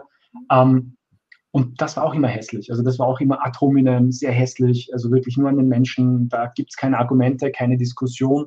Da wird halt wirklich versucht, der Mensch, ich nenne das immer so eine Vernichtungsrhetorik, also ähm, wo, wo der, der, der, der, der, der die, die Person einfach prinzipiell und mit voller Absicht ad hominem attackiert wird, delegitimiert wird, ähm, eben entweder aus äh, entweder man sagt ihm, du bist eh kein Europäer, kein Österreicher, wenn es zum Beispiel Recht oder Rechtsextreme sind. Ähm, du kann, kannst das nie sein, weil du eben ein, ein türkischstämmiger bist, ein muslimischer bist, ein Ausländer bist, was auch immer. Ähm, oder es sind eben muslimische Leute, muslimische Aktivisten, die dir dann äh, bei Bedarf sofort alles absprechen, ähm, äh, äh das muslimisch sein. Ich habe ich hab in den letzten Tagen zum Beispiel immer wieder auch so eigenartige, ähm, eigentlich tragisch und traurige äh, äh, äh, so, so Inputs bekommen von irgendwelchen ähm, Twitter-Accounts, Instagram, whatever, oder eben auf meiner, auf meiner persönlichen Homepage, ähm, ob, ich, ob ich überhaupt muslimisch wäre, ob ich nicht, der Name Ruschen wäre auch so eigenartig und äh, ob ich nicht ein Kryptojude wäre. Und das sind halt die gleichen Leute, die ja für sich dann natürlich in Anspruch nehmen, dass sie nichts mit Antisemitismus zu tun hätten. Wenn, wenn du kein Antisemit bist, warum ist es wichtig, ob ich äh, ein, ein, ein, ein, ein, ein muslimischer, äh, ähm, also ein muslimischer Akteur bin, der ein Argument gebracht hat oder ein, keine Ahnung, ein, ein, jüdischer oder ein agnostischer oder was auch immer. Nicht? Wenn ich das moralisch verurteile, was passiert ist, dann sollte es theoretisch nicht eine Rolle spielen, welch, was für eine Konfession ich habe. Deswegen habe ich ja auch in der Kurzbio äh, eingangs bewusst das auch geschrieben, einfach, weil, ähm, weil es mich eben daran erinnert hat, die letzten Tage, wie schnell man ähm, von Leuten so, so Takfiri-mäßig so quasi exkommuniziert wird. Also so beim, so, so by the way, ne? so, so, so uh, on the fly wird man einfach dann ähm, aus dem vermeintlichen Paradies der Ummah, ähm, der virtualisierten Ummah quasi hinausgeworfen. Ähm, ich, ich sehe halt das Problem, dass unser Solidarisierungsgedanke, also dass dieser, nicht unser, sondern äh, dass diese Solidaritätsvorstellung ähm, nichts mit Solidarität zu tun hat, weil sie ist nicht freiwillig. Ähm, du musst solidarisch sein. Das fordern sie von dir. Ähm, und wer fordert das von dir? Das sind halt, ich sage es jetzt mal ganz salopp und verallgemeinernd, aber ich glaube, das kommt oft hin. Das sind halt oft genau diese ähm, reaktionären, islamistischen oder zumindest pro-islamistischen Kreise, ähm, die sich in den letzten Jahren neu erfunden haben als irgendwelche, keine Ahnung, äh, NGO-Aktivisten, Menschenrechtsgruppierungen, whatever, die aber niemals äh, ihrer aus meiner Sicht ähm, reaktionären ähm, ähm, ihrer, ihrer Einschulung, ihrer Sozialisierung niemals entkommen sind. Die haben sich verstellt, aber die sind nach wie vor ähm, problematisch, weil sie eben zum Beispiel eben, wenn, wenn eine ähm, wenn eine Hamas ein, ein Terrorattentat begeht, ein Massaker begeht, das nicht, nicht verurteilen können, sondern versuchen es zu rechtfertigen. Nicht? Das sind die problematischen Leute. Ähm, und nicht diejenigen, die einfach sagen, hey Jungs, ähm, ich bin muslimisch, aber das heißt ja nicht, dass ich deswegen jede Form von ähm, widerwärtigen Verhalten, jede, jede, jedes Verbrechen, äh, nur weil es quasi auf einem muslimischen Freifahrtschein äh, laufen sollte, dass ich das gutheißen kann. So läuft das nicht. Und so wird es auch nicht laufen. Es ist völlig egal, wie sehr ihr irgendwelche Leute versucht, ähm, aus dem Glauben zu drängen oder zu exkommunizieren oder zu, zu attackieren oder irgendwie zu isolieren. Ähm, es gibt eine große Zahl von Leuten, die ich in den letzten Jahren auch kennengelernt habe, die, und das ist tragisch, darunter auch ehemalige Imame, ne, ähm, die haben sich deswegen auch vom Glauben komplett entfernt. Das muss man auch dazu sagen, weil eines sage ich dir, und das, ich, ich, das wird mir vielleicht nachhängen, aber ich meine es wirklich ernst. Ähm, so wie wir unseren Glauben in Europa leben, wenn man das mal zusammenfasst, so ganz die, die, die, äh, die Schlagzeilen, Terrorattentat hier, äh, Hassprediger dort, ne? Ähm, das ist halt immer so in einem negativen Kontext. Und jetzt kannst du natürlich sagen, das ist nur wegen Boulevardzeitungen, äh, rechtspopulistischen Parteien. Nee, die, die nehmen das auf. Aber da ist ein Problem da, dass die erst überhaupt instrumentalisieren oder eben äh, multiplizieren können in ihrer Wirkung. Aber das Problem sind nicht sie. Sie, sie profitieren nur von einer Sache, die du aber selber verantwortest, in deinen Moscheen, in deinen Gemeinschaften, in deinen Verbänden und das seit vielen, vielen Jahren, Jahrzehnten. Ich, wir, wir, wir, wir, also ganz ehrlich, wenn ich könnte mir nicht vorstellen, dass es möglich wäre, wenn wir das bewusst gemacht hätten, ab den 80ern sagen wir mal, unseren Glauben möglichst schlecht darstellen zu wollen, aus welchen Gründen auch immer. Ich glaube nicht, dass wir es sehr viel schlecht hätten bekommen, wenn wir es absichtlich gemacht hätten. Wir, wir marschieren durch unsere Straßen, egal ob in Wien, in Berlin, in Köln, in London, wo auch immer, und definieren uns selber sozusagen als, als ähm, Gegenpol zur westlichen Zivilisation. Ist eine Katastrophe. Wir sind, ich, bin, ich, bin, ich bin in Österreich geboren. Ich bin, ich bin Teil dieser Gesellschaft. Wenn diese Gesellschaft, wenn dieses Land, ähm, also wie soll ich sagen, unmoralisch ist, dann bin ich es auch. Wenn es verlogen ist, bin ich es auch, weil ich bin Teil dieser Gesellschaft. Ähm, und dass diese Leute ganz ungeniert sich eben auf unseren Straßen dann tummeln und sich als, als Gegenpole, als Gegenentwürfe zu, ähm, äh, äh, zu irgendwas äh, definieren, was sie halt irgendwie so projizieren, Westen, Deutschland, Österreich, whatever. Ähm, während sie aber alle schön natürlich ähm, die, die, die, alle Vorzüge, die sitzen alle im Warmen, nicht? Im, im, im friedlichen Deutschland, im, im schönen Österreich und, und definieren sich quasi als die großen revolutionären Vorkämpfer gegen das, das äh, gegen, gegen die Länder, in denen sie geboren worden sind, dessen, dessen Staatsbürgerschaft sie haben und dessen Vorzüge sie genießen, und zwar aus vollen Zügen. Diese Verlogenheit ist nicht gut. Und das, das fällt ja auf. Und da, da, da kannst du auch nicht mehr quasi drum herum lavieren, von wegen hier Rassismusvorwurf hier und was weiß ich was dort. Ähm, das ist keine gute, ähm, das ist kein guter Zugang und vor allem keine gute ähm, äh, äh, Reklame für deine Religion, für deine Kultur. Das ist, das ist, also ich kenne ich kenn viele, ich bin, ich bin mit, mit, mit Nicht-Muslimen immer aufgewachsen. Ne? Also von Kindesbeinen an, auch in meinem beruflichen Leben, auch heute noch habe ich mehrheitlich nicht-muslimische Freunde, ist ja klar. Ähm, ganz verschiedene, bisschen linker, bisschen rechter, ne? Ähm, aus verschiedenen äh, Fach. Also ich habe wirklich reiche Leute, wirklich auch am, am, am Firmenbesitzer, kleinere Selbstständige, Angestellte, alles Mögliche das Bild des Islam ist schlecht und es ist noch schlechter geworden und es ist nicht die Schuld aller anderen, sondern wir tragen als muslimische Europäer, als muslimische Österreicher, als muslimische Deutsche leider Gottes einen sehr, sehr großen, äh, wir leisten, wir haben das einen sehr, sehr großen Beitrag dazu geleistet und leisten noch immer. Ich glaube, das ist eines der ähm, wichtigsten äh, Dinge, die man innerhalb der muslimischen Gemeinschaften ähm, von dem einfachsten Gemeindemitglied über einen gemeindlich nicht organisierten ähm, Muslim bis hin zu den obersten Führungsebenen muslimischer Organisationen nicht hören will. Und der Satz lautet, ähm, das schlechte Image des Islam, Muslimfeindlichkeit, antimuslimischer Rassismus und der Rechtspopulismus, der sich aus diesen Quellen äh, nähert. Ähm, und das ist jetzt keine Täter-Opfer-Umkehr, die ich betreibe, sondern äh, eine harte äh, Selbstreflexion ähm, unserer gemeinschaftlichen ähm, ähm, Situation. All diese negativen Entwicklungen, antimuslimischen Entwicklungen, ähm, sind natürlich ein, zum, zum größten Teil etwas, was ähm, auf einen Gruppen, menschenfeindlichen Nährboden fällt. Aber wir tun nichts, um, um diesen Nährboden in unserem Sinne zu bestellen.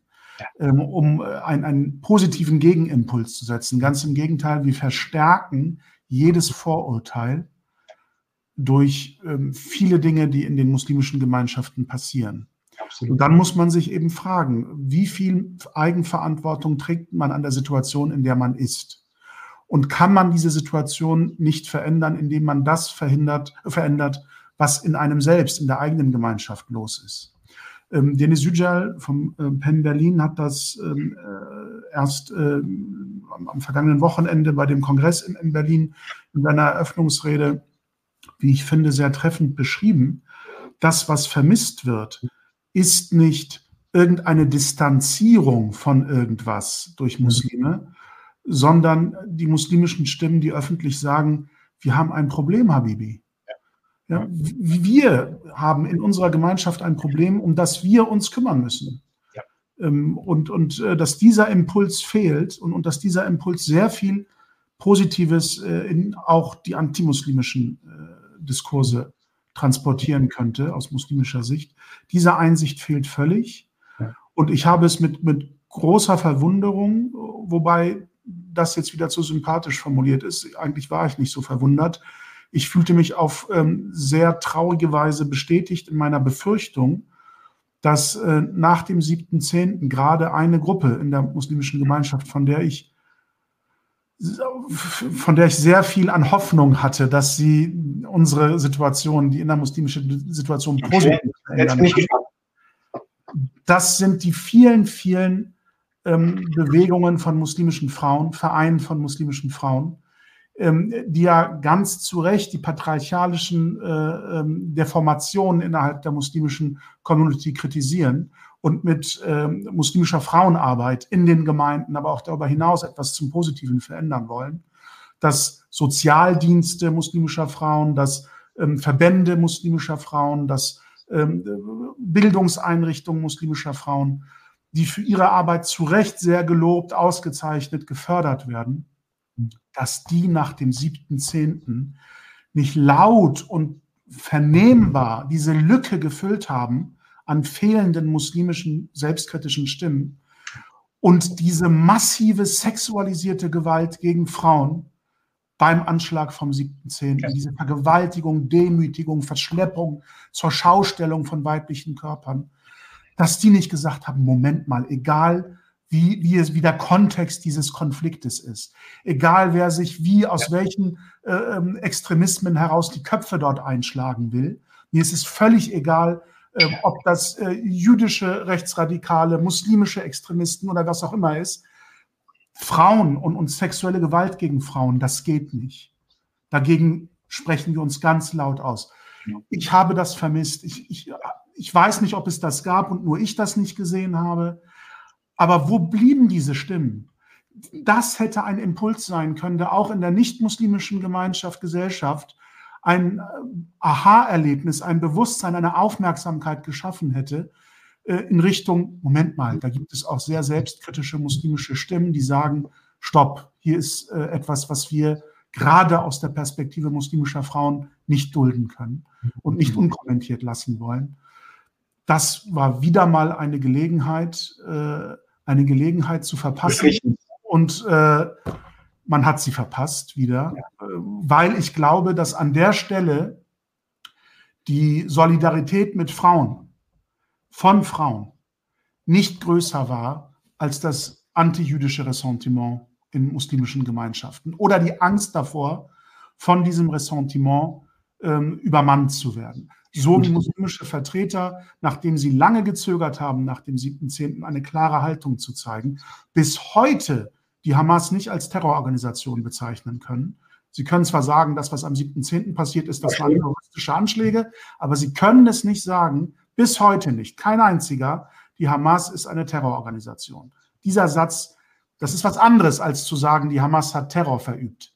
Ja, klar. Diese Feinheiten sind vielleicht im nicht-muslimischen, ähm, äh, in der nicht-muslimischen Perspektive nicht so präsent, aber sie machen einen Unterschied. Und der Unterschied wird sichtbar, wenn diese Vertreter sich dann nach Wochen ähm, aufgemacht haben, Synagogen zu besuchen, um ähm, äh, der politischen Landschaft zu signalisieren, ja, wir haben erkannt, ähm, dass wir da ein bisschen äh, zu zurückhaltend waren mit, mit unserer Empörung und mit unserem Protest und mit unserem äh, Problembewusstsein und dann Synagogen und Rabbiner missbraucht haben als äh, Alibi dafür, dass sie jetzt äh, die Situation doch richtig bewerten. Ähm, aber bis, bis heute ähm, fehlt es an einer ähm, Glaubwürdigkeit in dieser Richtung. Und sie haben dann auf die vielen Kommentare zu diesen Synagogenbesuchen, deren Fotos sie ja gepostet haben auf Social Media.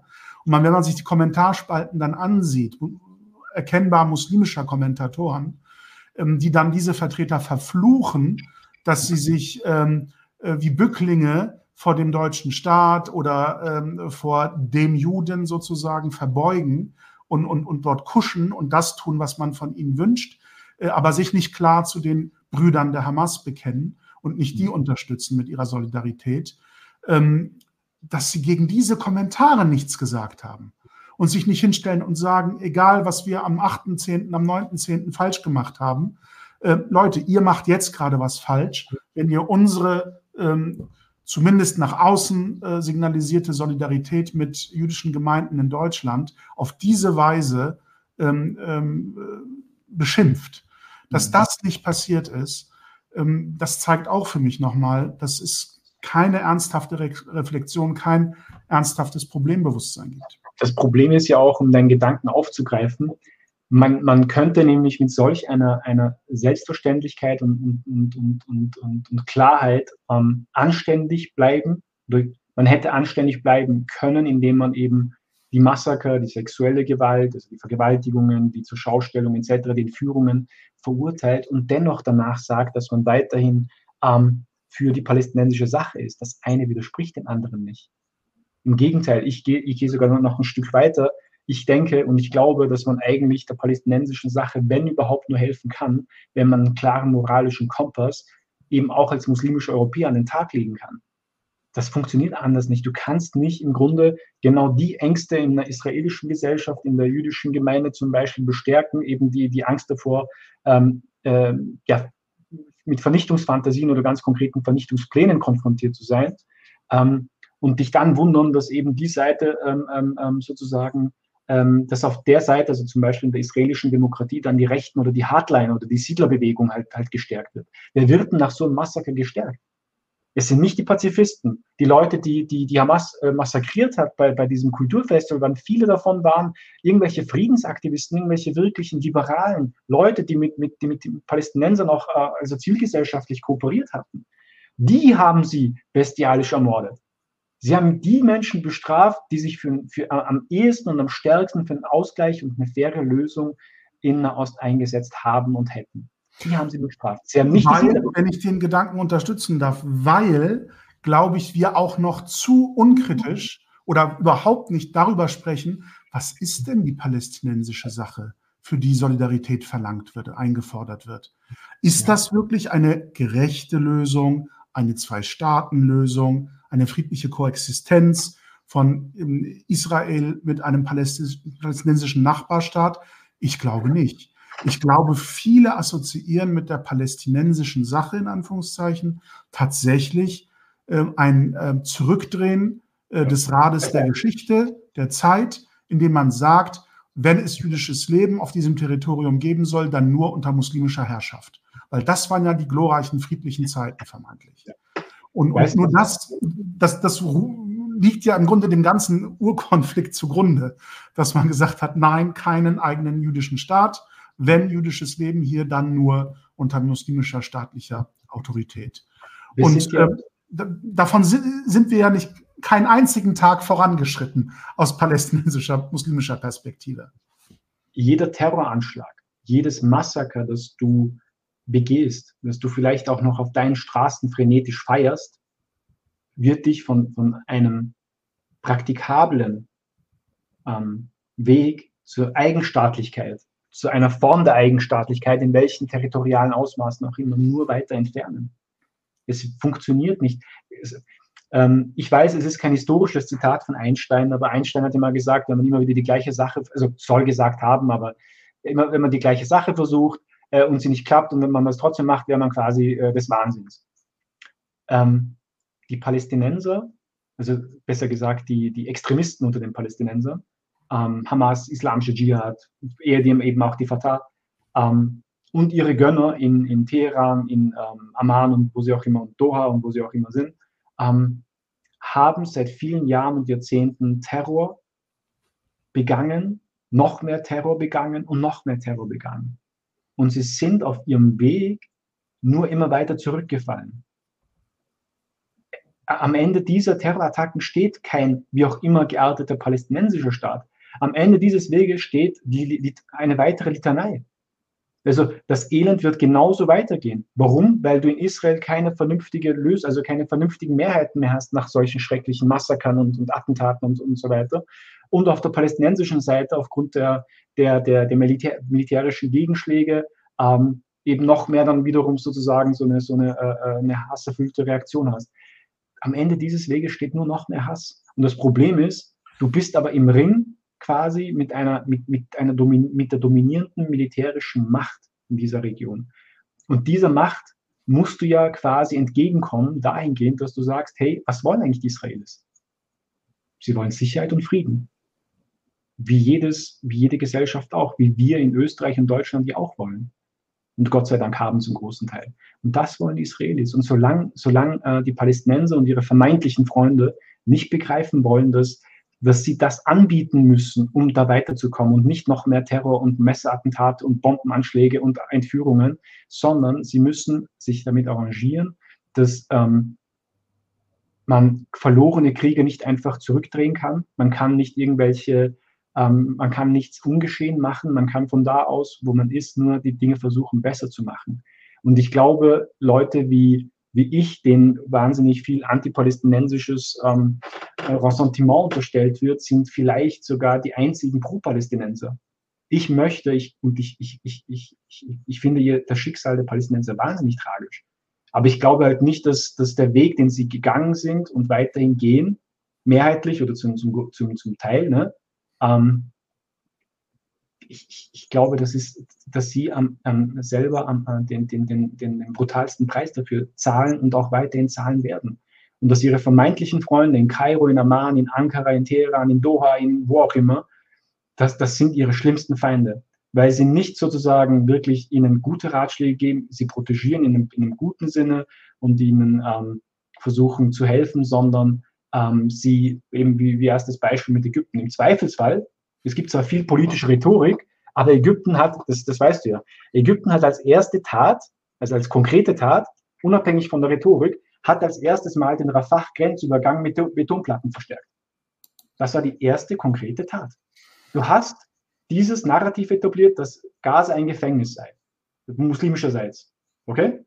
Und dann musst, müsstest du aber quasi, wenn du deiner eigenen Propaganda glaubst, müsstest du eigentlich sagen, Moment, aber dieses Gefängnis wird ja nicht von allen Seiten von israelischen Gefängniswärtern sozusagen, unter Anführungszeichen jetzt bitte, ähm, äh, äh, bewacht.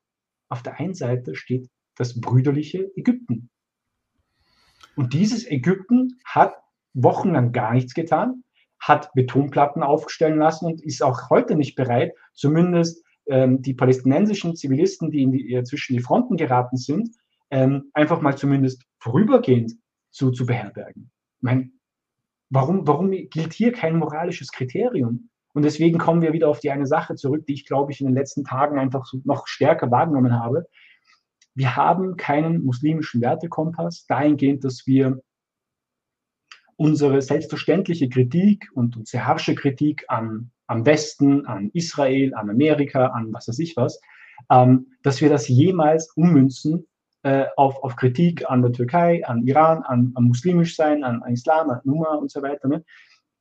Das ist das Problem. Du kannst nicht einfach deinen moralischen Kompass auf Bedarf und bei Bedarf immer ein- und ausschalten und, da, und dafür auch noch erwarten, dass die Leute dir irgendwas glauben. Nicht mal ich glaube euch irgendwas und ich bin einer von euch. Also ich bin selber Muslim und ich glaube euch nicht. Also den, den Leuten auf der Straße, die, die vermeintlich pro-palästinensisch sind. Ich glaube euch nicht. Und ihr müsst, also ihr müsstet erstmal quasi mich überzeugen und dann müssten ihr quasi Leute, die vielleicht noch, also die, die, Vorurteile haben, die eine sehr, sehr große Distanz zu Muslimen, zum Islam haben, aus welchen Gründen auch immer, die müsstet ihr dann auch noch überzeugen, dass euer Ansinnen gerecht ist, dass euer Standing moralisch einwandfrei ist. Aber das könnt ihr nicht erzwingen. Ihr müsst es durch, durch konkrete Taten machen. Und das könnt ihr nicht. ich, wir, du hast ja quasi angesprochen, wir hatten äh, hier äh, letztens eben ähm, die, die, die, eine Fachtagung der österreichischen Islamkonferenz zum Thema Antisemitismus. Ähm, die IGGÖ hat niemanden geschickt, weder als Redner noch als, als, als Teilnehmer. Und ähm, ich, ich, ich, ich, ich mag es nicht quasi ehemaligen Arbeitgebern, egal ob es Medienunternehmen sind oder ähm, äh, äh, Körperschaften des öffentlichen Rechts sozusagen, ähm, äh, äh, ähm, irgendwie nachzutreten, weil das ja immer oft so gewertet wird, als würde man nachtreten. Aber ich sage es mal so, ähm, wenn das in meiner Zeit gewesen wäre, hätte ich den Leuten alle die Leviten gelesen und wäre quasi im, im Zweifelsfall einfach selber hingegangen, einfach um Präsenz zu ähm, suggerieren, weil du kannst natürlich allein schon auf, auf, auf eine, da rede ich noch nicht mal von Moral, kommunikationstechnisch ist das eine Katastrophe, wenn die österreichische Islamkonferenz, die du von mir aus kritisch sehen darfst ansonsten, das ist völlig in Ordnung, aber wenn die zum Thema Antisemitismus, eingedenk auch der schlimmen Situation, ähm, wenn die so eine Tagung macht und du schickst niemanden, bedeutet das im Grunde nur, dass du keinen Wert auf das Thema legst. Und genau so wird das auch äh, äh, argumentiert werden und kommentiert werden. Und das ist halt so eine Katastrophe. Und diese Leute wollen dann alle Muslime vertreten. Na, hoffentlich nicht. Die wissen nicht, was sie tun. Was ist das Problem? Ich möchte nicht von Leuten ver vertreten werden, die ähm, dieser großen Verantwortung, der ich übrigens niemals also ich hätte wahnsinnig Angst vor dieser Verantwortung, weil es wirklich, da, da kann man nur unter dieser Last zusammenbrechen. Aber ich würde mich auch nicht quasi erdreisten, eine solche Verantwortung zu tragen, und zwar für alle Muslime. Und das ist immer so der große Slogan. Wir vertreten alle Muslime, wir vertreten die meisten Muslime, wir vertreten alle Moscheen in diesem Land oder die meisten Moscheen in diesem Land. Aber es, es, es gibt halt überhaupt keine, ich, ich sage ja, wir haben das ja anfangs auch besprochen, nur weil du rechtliche Möglichkeiten hast, eine Anerkennung durch den Gesetzgeber, durch den Staat XY. Der Umstand, dass du Religionsunterricht anbieten darfst, heißt ja nicht, dass du wirklich auch mit mehr Verantwortung auch quasi eine Vision hast und mit dieser Verantwortung klarkommst. Wir sind, ich habe mal ähm, in meinen jüngeren Jahren ähm, ähm, während des Studiums habe ich Wegzeichen von Seiko Tub gelesen ähm, aus Interesse, weil das halt damals auch wegen 9-11 und, und, und, der ganzen Situation, ich wollte halt wissen, was der so geschrieben hat, dieser falsche Prophet. Ähm, und der hat halt so, ich habe, da habe ich einen Satz gelesen, der hat mich nie losgelassen. Er hat ja argumentiert, dass die Muslime deshalb am Ende der Karawane der Menschheit wären, weil wir unsere eigenen Werte verraten hätten. Ne? So ungefähr. Also ich, ich sage es in meinen Worten. Zum wahren Islam. Genau. Und wir müssten nur zum wahren Islam zurückkehren und dann werden wir wieder quasi ganz an der Spitze der Karawane der Menschheit sein. Ich glaube heute, eingedenk des Umstandes, dass Said Qutb, für die Leute, die es nicht wissen, ähm, das ist halt so der Erzprediger des modernen Islamismus. Ähm, ich würde heute so weit gehen, dass ich, dass ich sage, der Islamismus in all seinen Formen ist der Garant dafür. Ein Garant dafür, dass wir zivilisatorisch gesehen ganz, ganz hinten in der, in der Warteschlange bleiben werden. Da, da kannst du, mein, guck dir mal die Länder an. Afghanistan, die Taliban, die haben ja jetzt quasi ein islamisches Paradies. Ne? Angeblich. Also die haben ja gesagt, wahrer Islam, da müsste jetzt quasi Milch und Honig fließen. Iran, das ist sogar quasi ein erdölreiches Land. Da müsste auch Milch und Honig fließen. Saudi-Arabien, Milch und Honig. Katar, noch mehr Milch und Honig. Ich glaube tatsächlich, äh, vieles, was in der innermuslimischen Debatte dann bei solchen Argumenten kommt, ist ja, aber das ist ja nicht der wahre Islam, den die dort machen. Das sind ja nicht die wahren Muslime. Ich befürchte, man gibt denjenigen recht, ähm, die dieses, ähm, diese Suche nach dem wahren Islam ähm, als ein äh, fruchtloses Häuten einer Zwiebel beschreiben, dass man Schicht um Schicht das Unwahre versucht zu entfernen und am Ende bleibt nichts übrig äh, außer Tränen.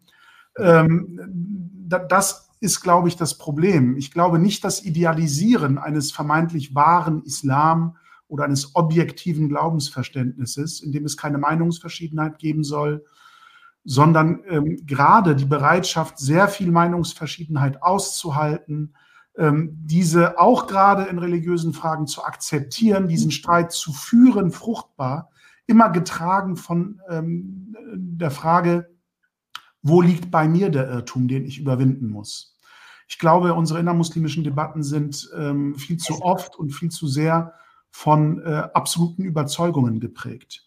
Nämlich zu wissen, was das Wohl der Muslime ist, zu wissen, was der Islam ist, zu wissen, was äh, der wahre, der wahre Glauben ist, zu wissen, wer in einem Konflikt absolut Recht hat und wer absolut im Irrtum ist.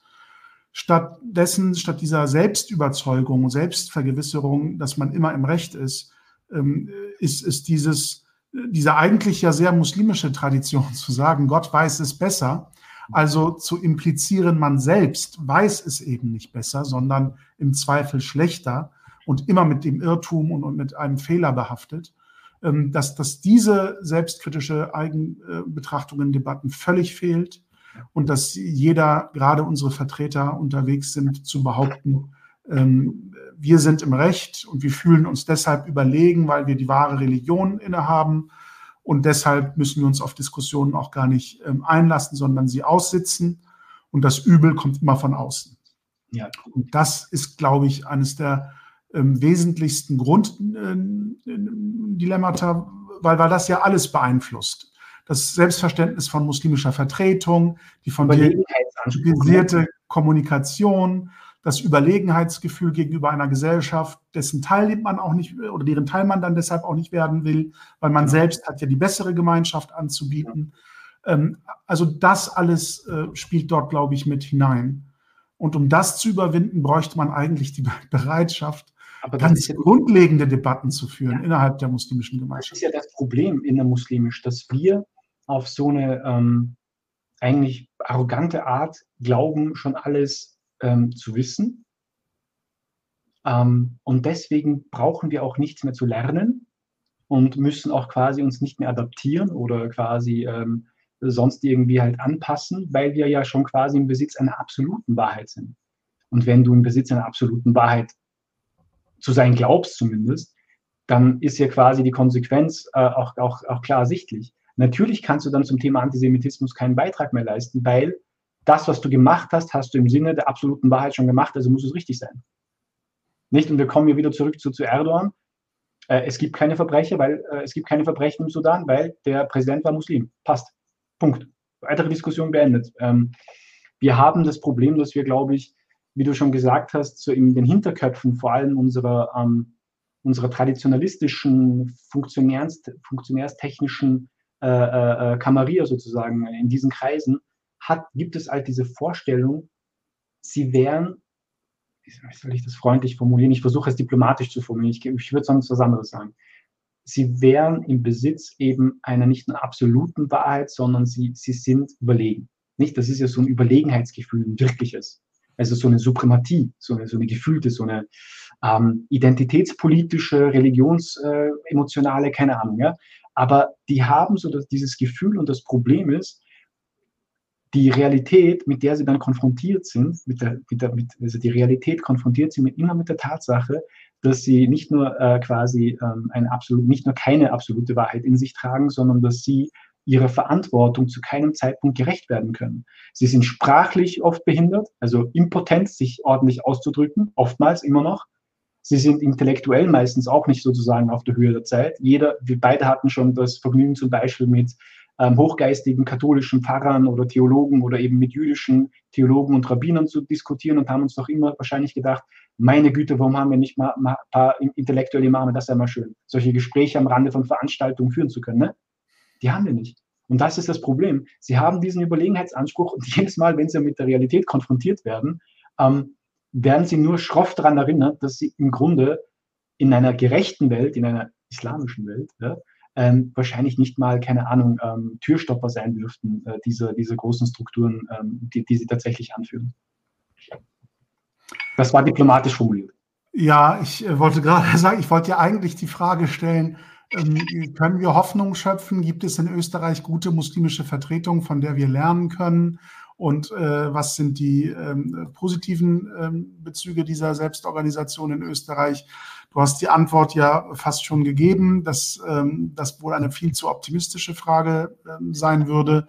Aber ich will sie trotzdem hier nicht ungestellt lassen, um ähm, quasi der vorweihnachtlichen Stimmung ein bisschen gerecht zu werden und Hoffnung ins nächste Jahr zu tragen. Ähm, gibt es positive Aspekte, die du erwähnen möchtest? Also die, über die Defizite haben wir ja gesprochen. Gibt es positive Aspekte der muslimischen Vertretung in Österreich, die Vorbildfunktion für Deutschland haben könnten? Ähm, weil ich im Grunde, und das ist ja immer äh, der Vorwurf, dem ich auch ein bisschen ähm, ausgesetzt bin, ähm, dass ich so schimpfe über muslimische Verbände, aber keine Alternative anbiete oder was soll denn die Alternative sein? Das ist, glaube ich, ein Grundmissverständnis meiner selbstkritischen Betrachtung, meines selbstkritischen Blickes auf muslimische Gemeinschaft. Ähm, ich will gar keine Alternative. Ich möchte, dass die bestehenden Verbände besser werden. Mhm. Und ich äh, habe äh, irgendwie äh, die wahnhafte Überzeugung, das geht nur, wenn man sie kritisiert, wenn man auf ihre Fehler hinweist, damit sie wissen, was möglicherweise verbessert werden kann.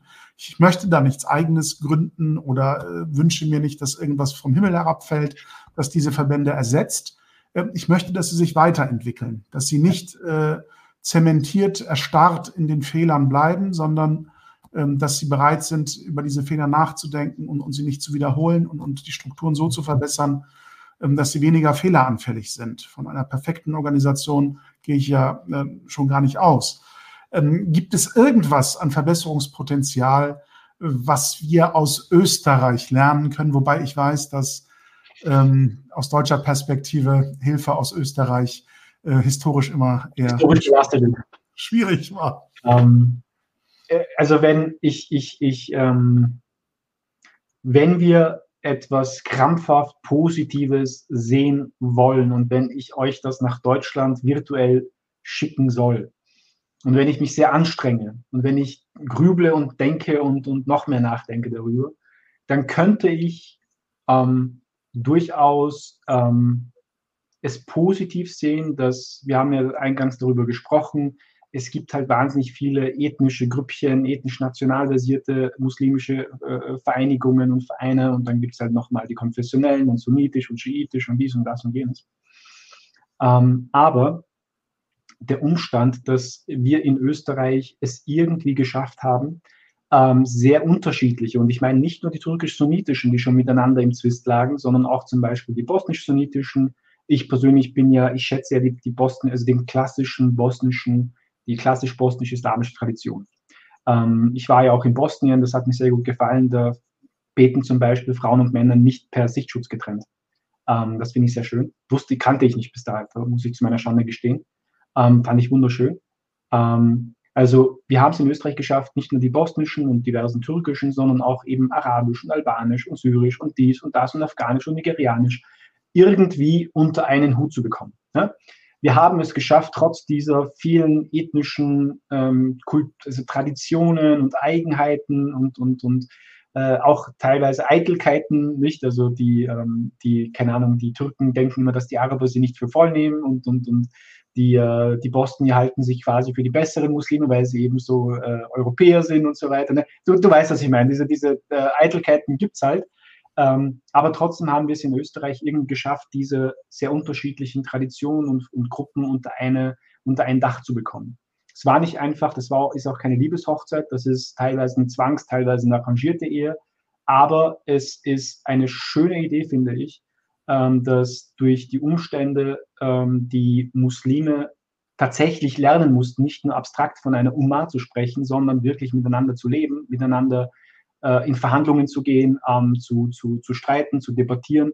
Ähm, ich werde dir nicht sagen, dass das super läuft, aber ich werde dir sagen, dass es läuft. Und ich würde dir auch sagen, dass das etwas ist, was ihr in Deutschland auf jeden Fall noch vor euch habt, weil ähm, allein die, dass die türkischen Verbände ähm, tatsächlich, ähm, man muss das ja ganz praktisch sehen, sie geben ja Souveränität auf, im Fall der Fälle. Nicht? Wenn sie gemeinsam in einer Religion, in einer islamischen Religionsgemeinschaft wären, ne, staatlich anerkannt, dann würden ja alle ein bisschen Souveränität abgeben. Das ist so wie ein EU-Mitgliedsland. Du gibst halt quasi ein Stück Souveränität auf, damit du in einem größeren Verband existieren kannst. Und die müssen Souveränität aufgeben, die müssen auch lernen, miteinander quasi zu interagieren, zu streiten, unterschiedliche Meinungen auch, ähm, auch ähm, zu, zu, formulieren und, und auszuhalten. Ich kann dir eine ganz kurze Anekdote erzählen. Das ist eine meiner schönsten Erinnerungen ähm, aus meiner GGÖ-Zeit. Ähm, ich war, ich darf jetzt nicht zu viel Details erzählen, ich möchte nur die, die, die Anekdote an sich hoffentlich gut rüberbringen. Es gab eine Debatte ähm, im, von islamischen Theologen, von muslimischen Theologen, ein, ein, ein Fachtreffen, religiös. Ja? Und in diesem Treffen ging es plötzlich, nicht geplant, plötzlich ging es um ähm, Frauen als Vorbeterinnen. Aber wie gesagt, es war nicht auf der Agenda. Das kam auf einmal, das kam von einem Hardliner, der geglaubt hat, das würde jetzt quasi die IGÖ sofort beschließen wollen. War eine Fehlinformation, Fake, aber er hat es halt geglaubt und deswegen das Thema aufgemacht. Und ich habe dort einen, ähm, einen Menschen, ich sage nicht, wer das war, aber das war ein, ein, ein jemand, der auch äh, Fatwas rausgibt, der auch immer wieder sehr kritisch, zu Recht sehr kritisch in der öffentlichen Debatte auch gesehen worden ist. Ähm, der hat eine unglaublich, also das ging dann hin und her, nicht? Also äh, religiöse Argumente hin und her und hin und her. Der hat sich so leidenschaftlich tatsächlich, ähm, zumindest für die förmliche Möglichkeit, ähm, weiblicher Vorbeterin eingesetzt, dass ich halt wirklich nur fasziniert neben ihm gestanden bin und mir gewünscht habe an dem Tag, warum seid ihr nicht ab und zu auch mal so nach außen? Man merkt, also die haben miteinander äh, also gepflegt. Also das war halt so eine, so eine schöne Debatte, natürlich leidenschaftlich, aber das war höflich. Also so, du kennst das aus dem türkischen Kontext, Hojam Hojam, ne? Ähm, und dann kam halt so, dann, dann flogen schon die Hadithe und, und Koranzitate und so weiter. Ähm, und das war, das war eine, also das ist, glaube ich, vielleicht sogar meine schönste EGÜ-Erinnerung, wo du als Journalist oder als Außenstehender niemals reinkommen könntest, wo du aber dann drinnen stehst und dir denkst, warum haben wir das nie geschafft oder schaffen das nie, diese zivilisierte Form ähm, der Debattenkultur wirklich nach außen zu tragen und auch mal nach außen zu leben. Du kannst ja von mir aus, aus welchen Gründen auch immer, gegen weibliche Vorbeterinnen sein, weibliche Imaminnen. Aber allein, dass man öffentlich darüber streiten könnte, würde schon so viele äh, Vorurteile und so viele auch, auch, auch diese Abneigung, diese, diese gefühlte Abneigung gegenüber dem organisierten Islam, glaube ich, auch, auch, auch zumindest ein bisschen dem abträglich sein, diese Abneigung. Und das war zum Beispiel eine wahnsinnig schöne ähm, Erfahrung, aber das geht eben auch nur ähm, eingedenk des Umstandes, dass wir halt in Österreich die diversen Gruppierungen, die normalerweise eben nur nebeneinander existieren, selbst innermuslimisch, äh, gezwungen haben, nicht? In verschiedenen ähm, äh, Gruppierungen, in verschiedenen ähm, Fachtagungen, wie auch immer, ähm, äh, miteinander zu reden, miteinander zu, zu, zu, zu streiten. Also wenn ich, wie gesagt, äh, mir sehr viel Mühe gebe und äh, trotz meines äh, angeborenen Pessimismus und Zynismus ähm, etwas Schönes sagen sollte, ich würde euch das wünschen, was wir hier eben noch total in den Kinderschuhen und, und, und sehr, sehr, sehr unter Vorbehalt, ne?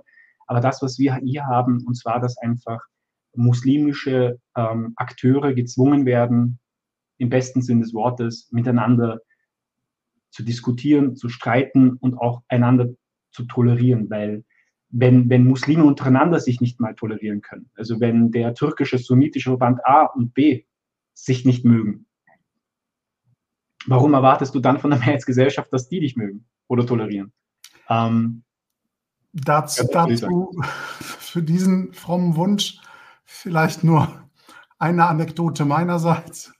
Ich erinnere mich noch lebhaft an ein Gespräch mit einem Spitzenvertreter in Anwesenheit anderer hochrangiger Vertreter und ähm, der Möglichkeit, ähm, vielleicht ähm, ethnisch heterogene andere Vertreter in eine Runde zu bekommen, ich formuliere das absichtlich so vage, damit es nicht zu genau wird. Ich, ich, ich weiß, was das Problem ist. Ja. In eine Runde zu bekommen, in der man so etwas empfinden könnte, wie du dir das wünschst, also alle unter einem Dach oder alle unter einem Hut. Und die Antwort war dann, ähm, ich kenne die ganz gut. Diese Gruppe von Muslimen kenne ich ganz gut. Ähm, ähm, lass uns lieber hier unter kulturell Gleichgesinnten bleiben. Mit denen kann man nicht arbeiten, denen kann man nicht vertrauen. Mhm. Aber wir erwarten, dass die nicht-muslimische Mehrheitsgesellschaft Muslimen vertraut äh, ja. und, und äh, gerne mit ihnen zusammen ist und zusammen ist, zusammenarbeitet. Genau. Ähm, das sind die Widersprüche, mit denen wir es zu tun haben, ähm, deren Überwindung uns sicherlich auch nicht in diesem Gesprächsformat und nicht in der letzten Folge gelingen wird. Aber ich, ich habe es ja absichtlich ein bisschen ähm, als Weihnachtsrundflug bezeichnet, äh, weil, weil ich auch dem Titel äh, dieser Gesprächsreihe, nämlich dem Unbequemen, ein Stück weit Rechnung tragen wollte, weil Weihnachten triggert ja viele von uns Muslimen, äh, die darüber diskutieren und streiten, als gäbe es nichts Wichtigeres, ja. inwieweit man ähm, äh, frommer Muslim sein und bleiben kann ähm, und, und, und, gleichzeitig ähm, Christen zu Weihnachten gratulieren soll oder nicht. Ähm, das ist ja ein, ein, ein ähm, triggerndes Thema jetzt in ja. den nächsten Tagen. Ich erinnere mich da an ein, eine schöne Karikatur. Ich weiß nicht mehr genau, äh, aus wessen Feder die stammt. Die zeigt halt ein erkennbar als äh, orthodox, konservativ, muslimisches Paar gezeichnetes Pärchen, das zusammen, der Mann an der Spitze, die, die Frau mit Burka, glaube ich, hinten am, am Baumstamm, einen Tannenbaum, einen Weihnachtsbaum nach Hause trägt. Mhm. Und im Hintergrund sieht man so einen kleinen Stand äh, eines Weihnachtsbaumverkäufers. Ähm, und der Mann im Vordergrund, der den Baum nach Hause trägt, der Muslim, sagt zu seiner Frau, also, der Mann ist zwar ein Ungläubiger, aber eins muss man ihm lassen, er ist ein überzeugender Verkäufer. Also, ähm, deshalb vielleicht ähm, mit, mit einer positiven Note zu Weihnachten. Ähm, kurz zusammengefasst, äh, als, als schönen Wunsch vielleicht, was wünschst du dir für die Muslime in Österreich und Deutschland zu Weihnachten? Dass wir unsere selbstverschuldeten Ketten ähm, ablegen, ähm, dass wir uns selber in, in so eine Ecke gestellt haben aus Frustration und Wut und ähm, auch teilweise Ignoranz. Und das, das müssen wir nicht sein. Wir müssen nicht in der Ecke sitzen, wir müssen nicht in der Ecke stehen. Ähm, wir haben kluge Leute, wir haben wahnsinnig anständige Menschen in unserer Gemeinde, also unter unseren Mitmenschen. Ähm, und die sollten wir, wenn wir schon selber nicht können, dann sollten wir zumindest anderen erlauben, dass sie vorangehen, dass sie Verantwortung tragen. Ähm, ich würde uns wirklich wünschen, dass wir ähm, weniger uns einander versuchen, irgendwie ähm, ähm, ähm Hass entgegenzubrüllen, äh, über, sei es über den virtuellen Äther, sondern dass wir wirklich ähm, unsere, eigenen, unsere eigene Wut, unsere eigene Frustration mit der, mit der Welt, wie sie ist, ähm, nicht als Blockade wahrnehmen, sondern als, als, als Input oder als Impuls, um die Dinge besser zu machen, auf, in einem, in einem demokratisch-freiheitlichen Kontext natürlich. Das will ich als Schlusswort stehen lassen. Äh, nicht nur dieses Gespräch, sondern damit auch ähm, das Schlusswort der gesamten Gesprächsreihe und dieses Projektes, das hiermit ein Ende findet, zumindest offiziell. Ich danke dir sehr für die Zeit und die Gesprächsbereitschaft. Wir haben deutlich überzogen und den üblichen Rahmen äh, verlassen, aber ich dachte mir, das ist in der äh, Schlussfolge durchaus erlaubt. Ähm, ich danke allen, die dieser Gesprächsreihe ähm, positiv und aufgeschlossen gegenüberstanden oder sehr kritisch und skeptisch äh, auf mich, auf das Projekt, auf die Gespräche und die Gäste vielleicht geschaut haben. Ich ähm, danke für das Interesse, die Streitlust, ähm, das Aushalten unbequemer äh, Inhalte und ich hoffe, die Gespräche bleiben ja online erhalten auf YouTube und auf unserer Webseite der Alhambra Gesellschaft. Ich hoffe, dass Sie über den Zeitpunkt dieses Projektfinales hinaus ähm, anregen zum weiter Nachdenken, zum Diskutieren, zum Streiten, vielleicht für den einen oder anderen auch als Informationsquelle zu bestimmten Themen, als Impuls, wie man ähm, über bestimmte Themen auch innerhalb der muslimischen Gemeinschaft oder darüber hinaus mit nicht-muslimischen Menschen diskutieren kann. Ich wünsche also dass diese Gesprächsreihe und der Beitrag äh, meiner wertvollen Gäste ähm, auch zukünftig äh, allen dienlich ist, die sich um das muslimische Leben in Deutschland Gedanken machen und ähm, sich hoffen, dass es besser wird mit dem Zusammenleben in einer vielfältigen Gesellschaft. Vielen Dank an dich, Rushan. Vielen Dank an ähm, alle, die heute dabei waren und sich vielleicht zu späterem Zeitpunkt die Aufzeichnung nochmal ansehen. Viel Spaß damit, gute Erkenntnisse und vor allem schöne Feiertage für alle, die feiern, ein besinnliches und frohes Fest. Für alle anderen eine schöne Freizeit im Kreise der Liebsten, einen guten Jahreswechsel und auf ein spannendes 2024. Bis dahin, tschüss.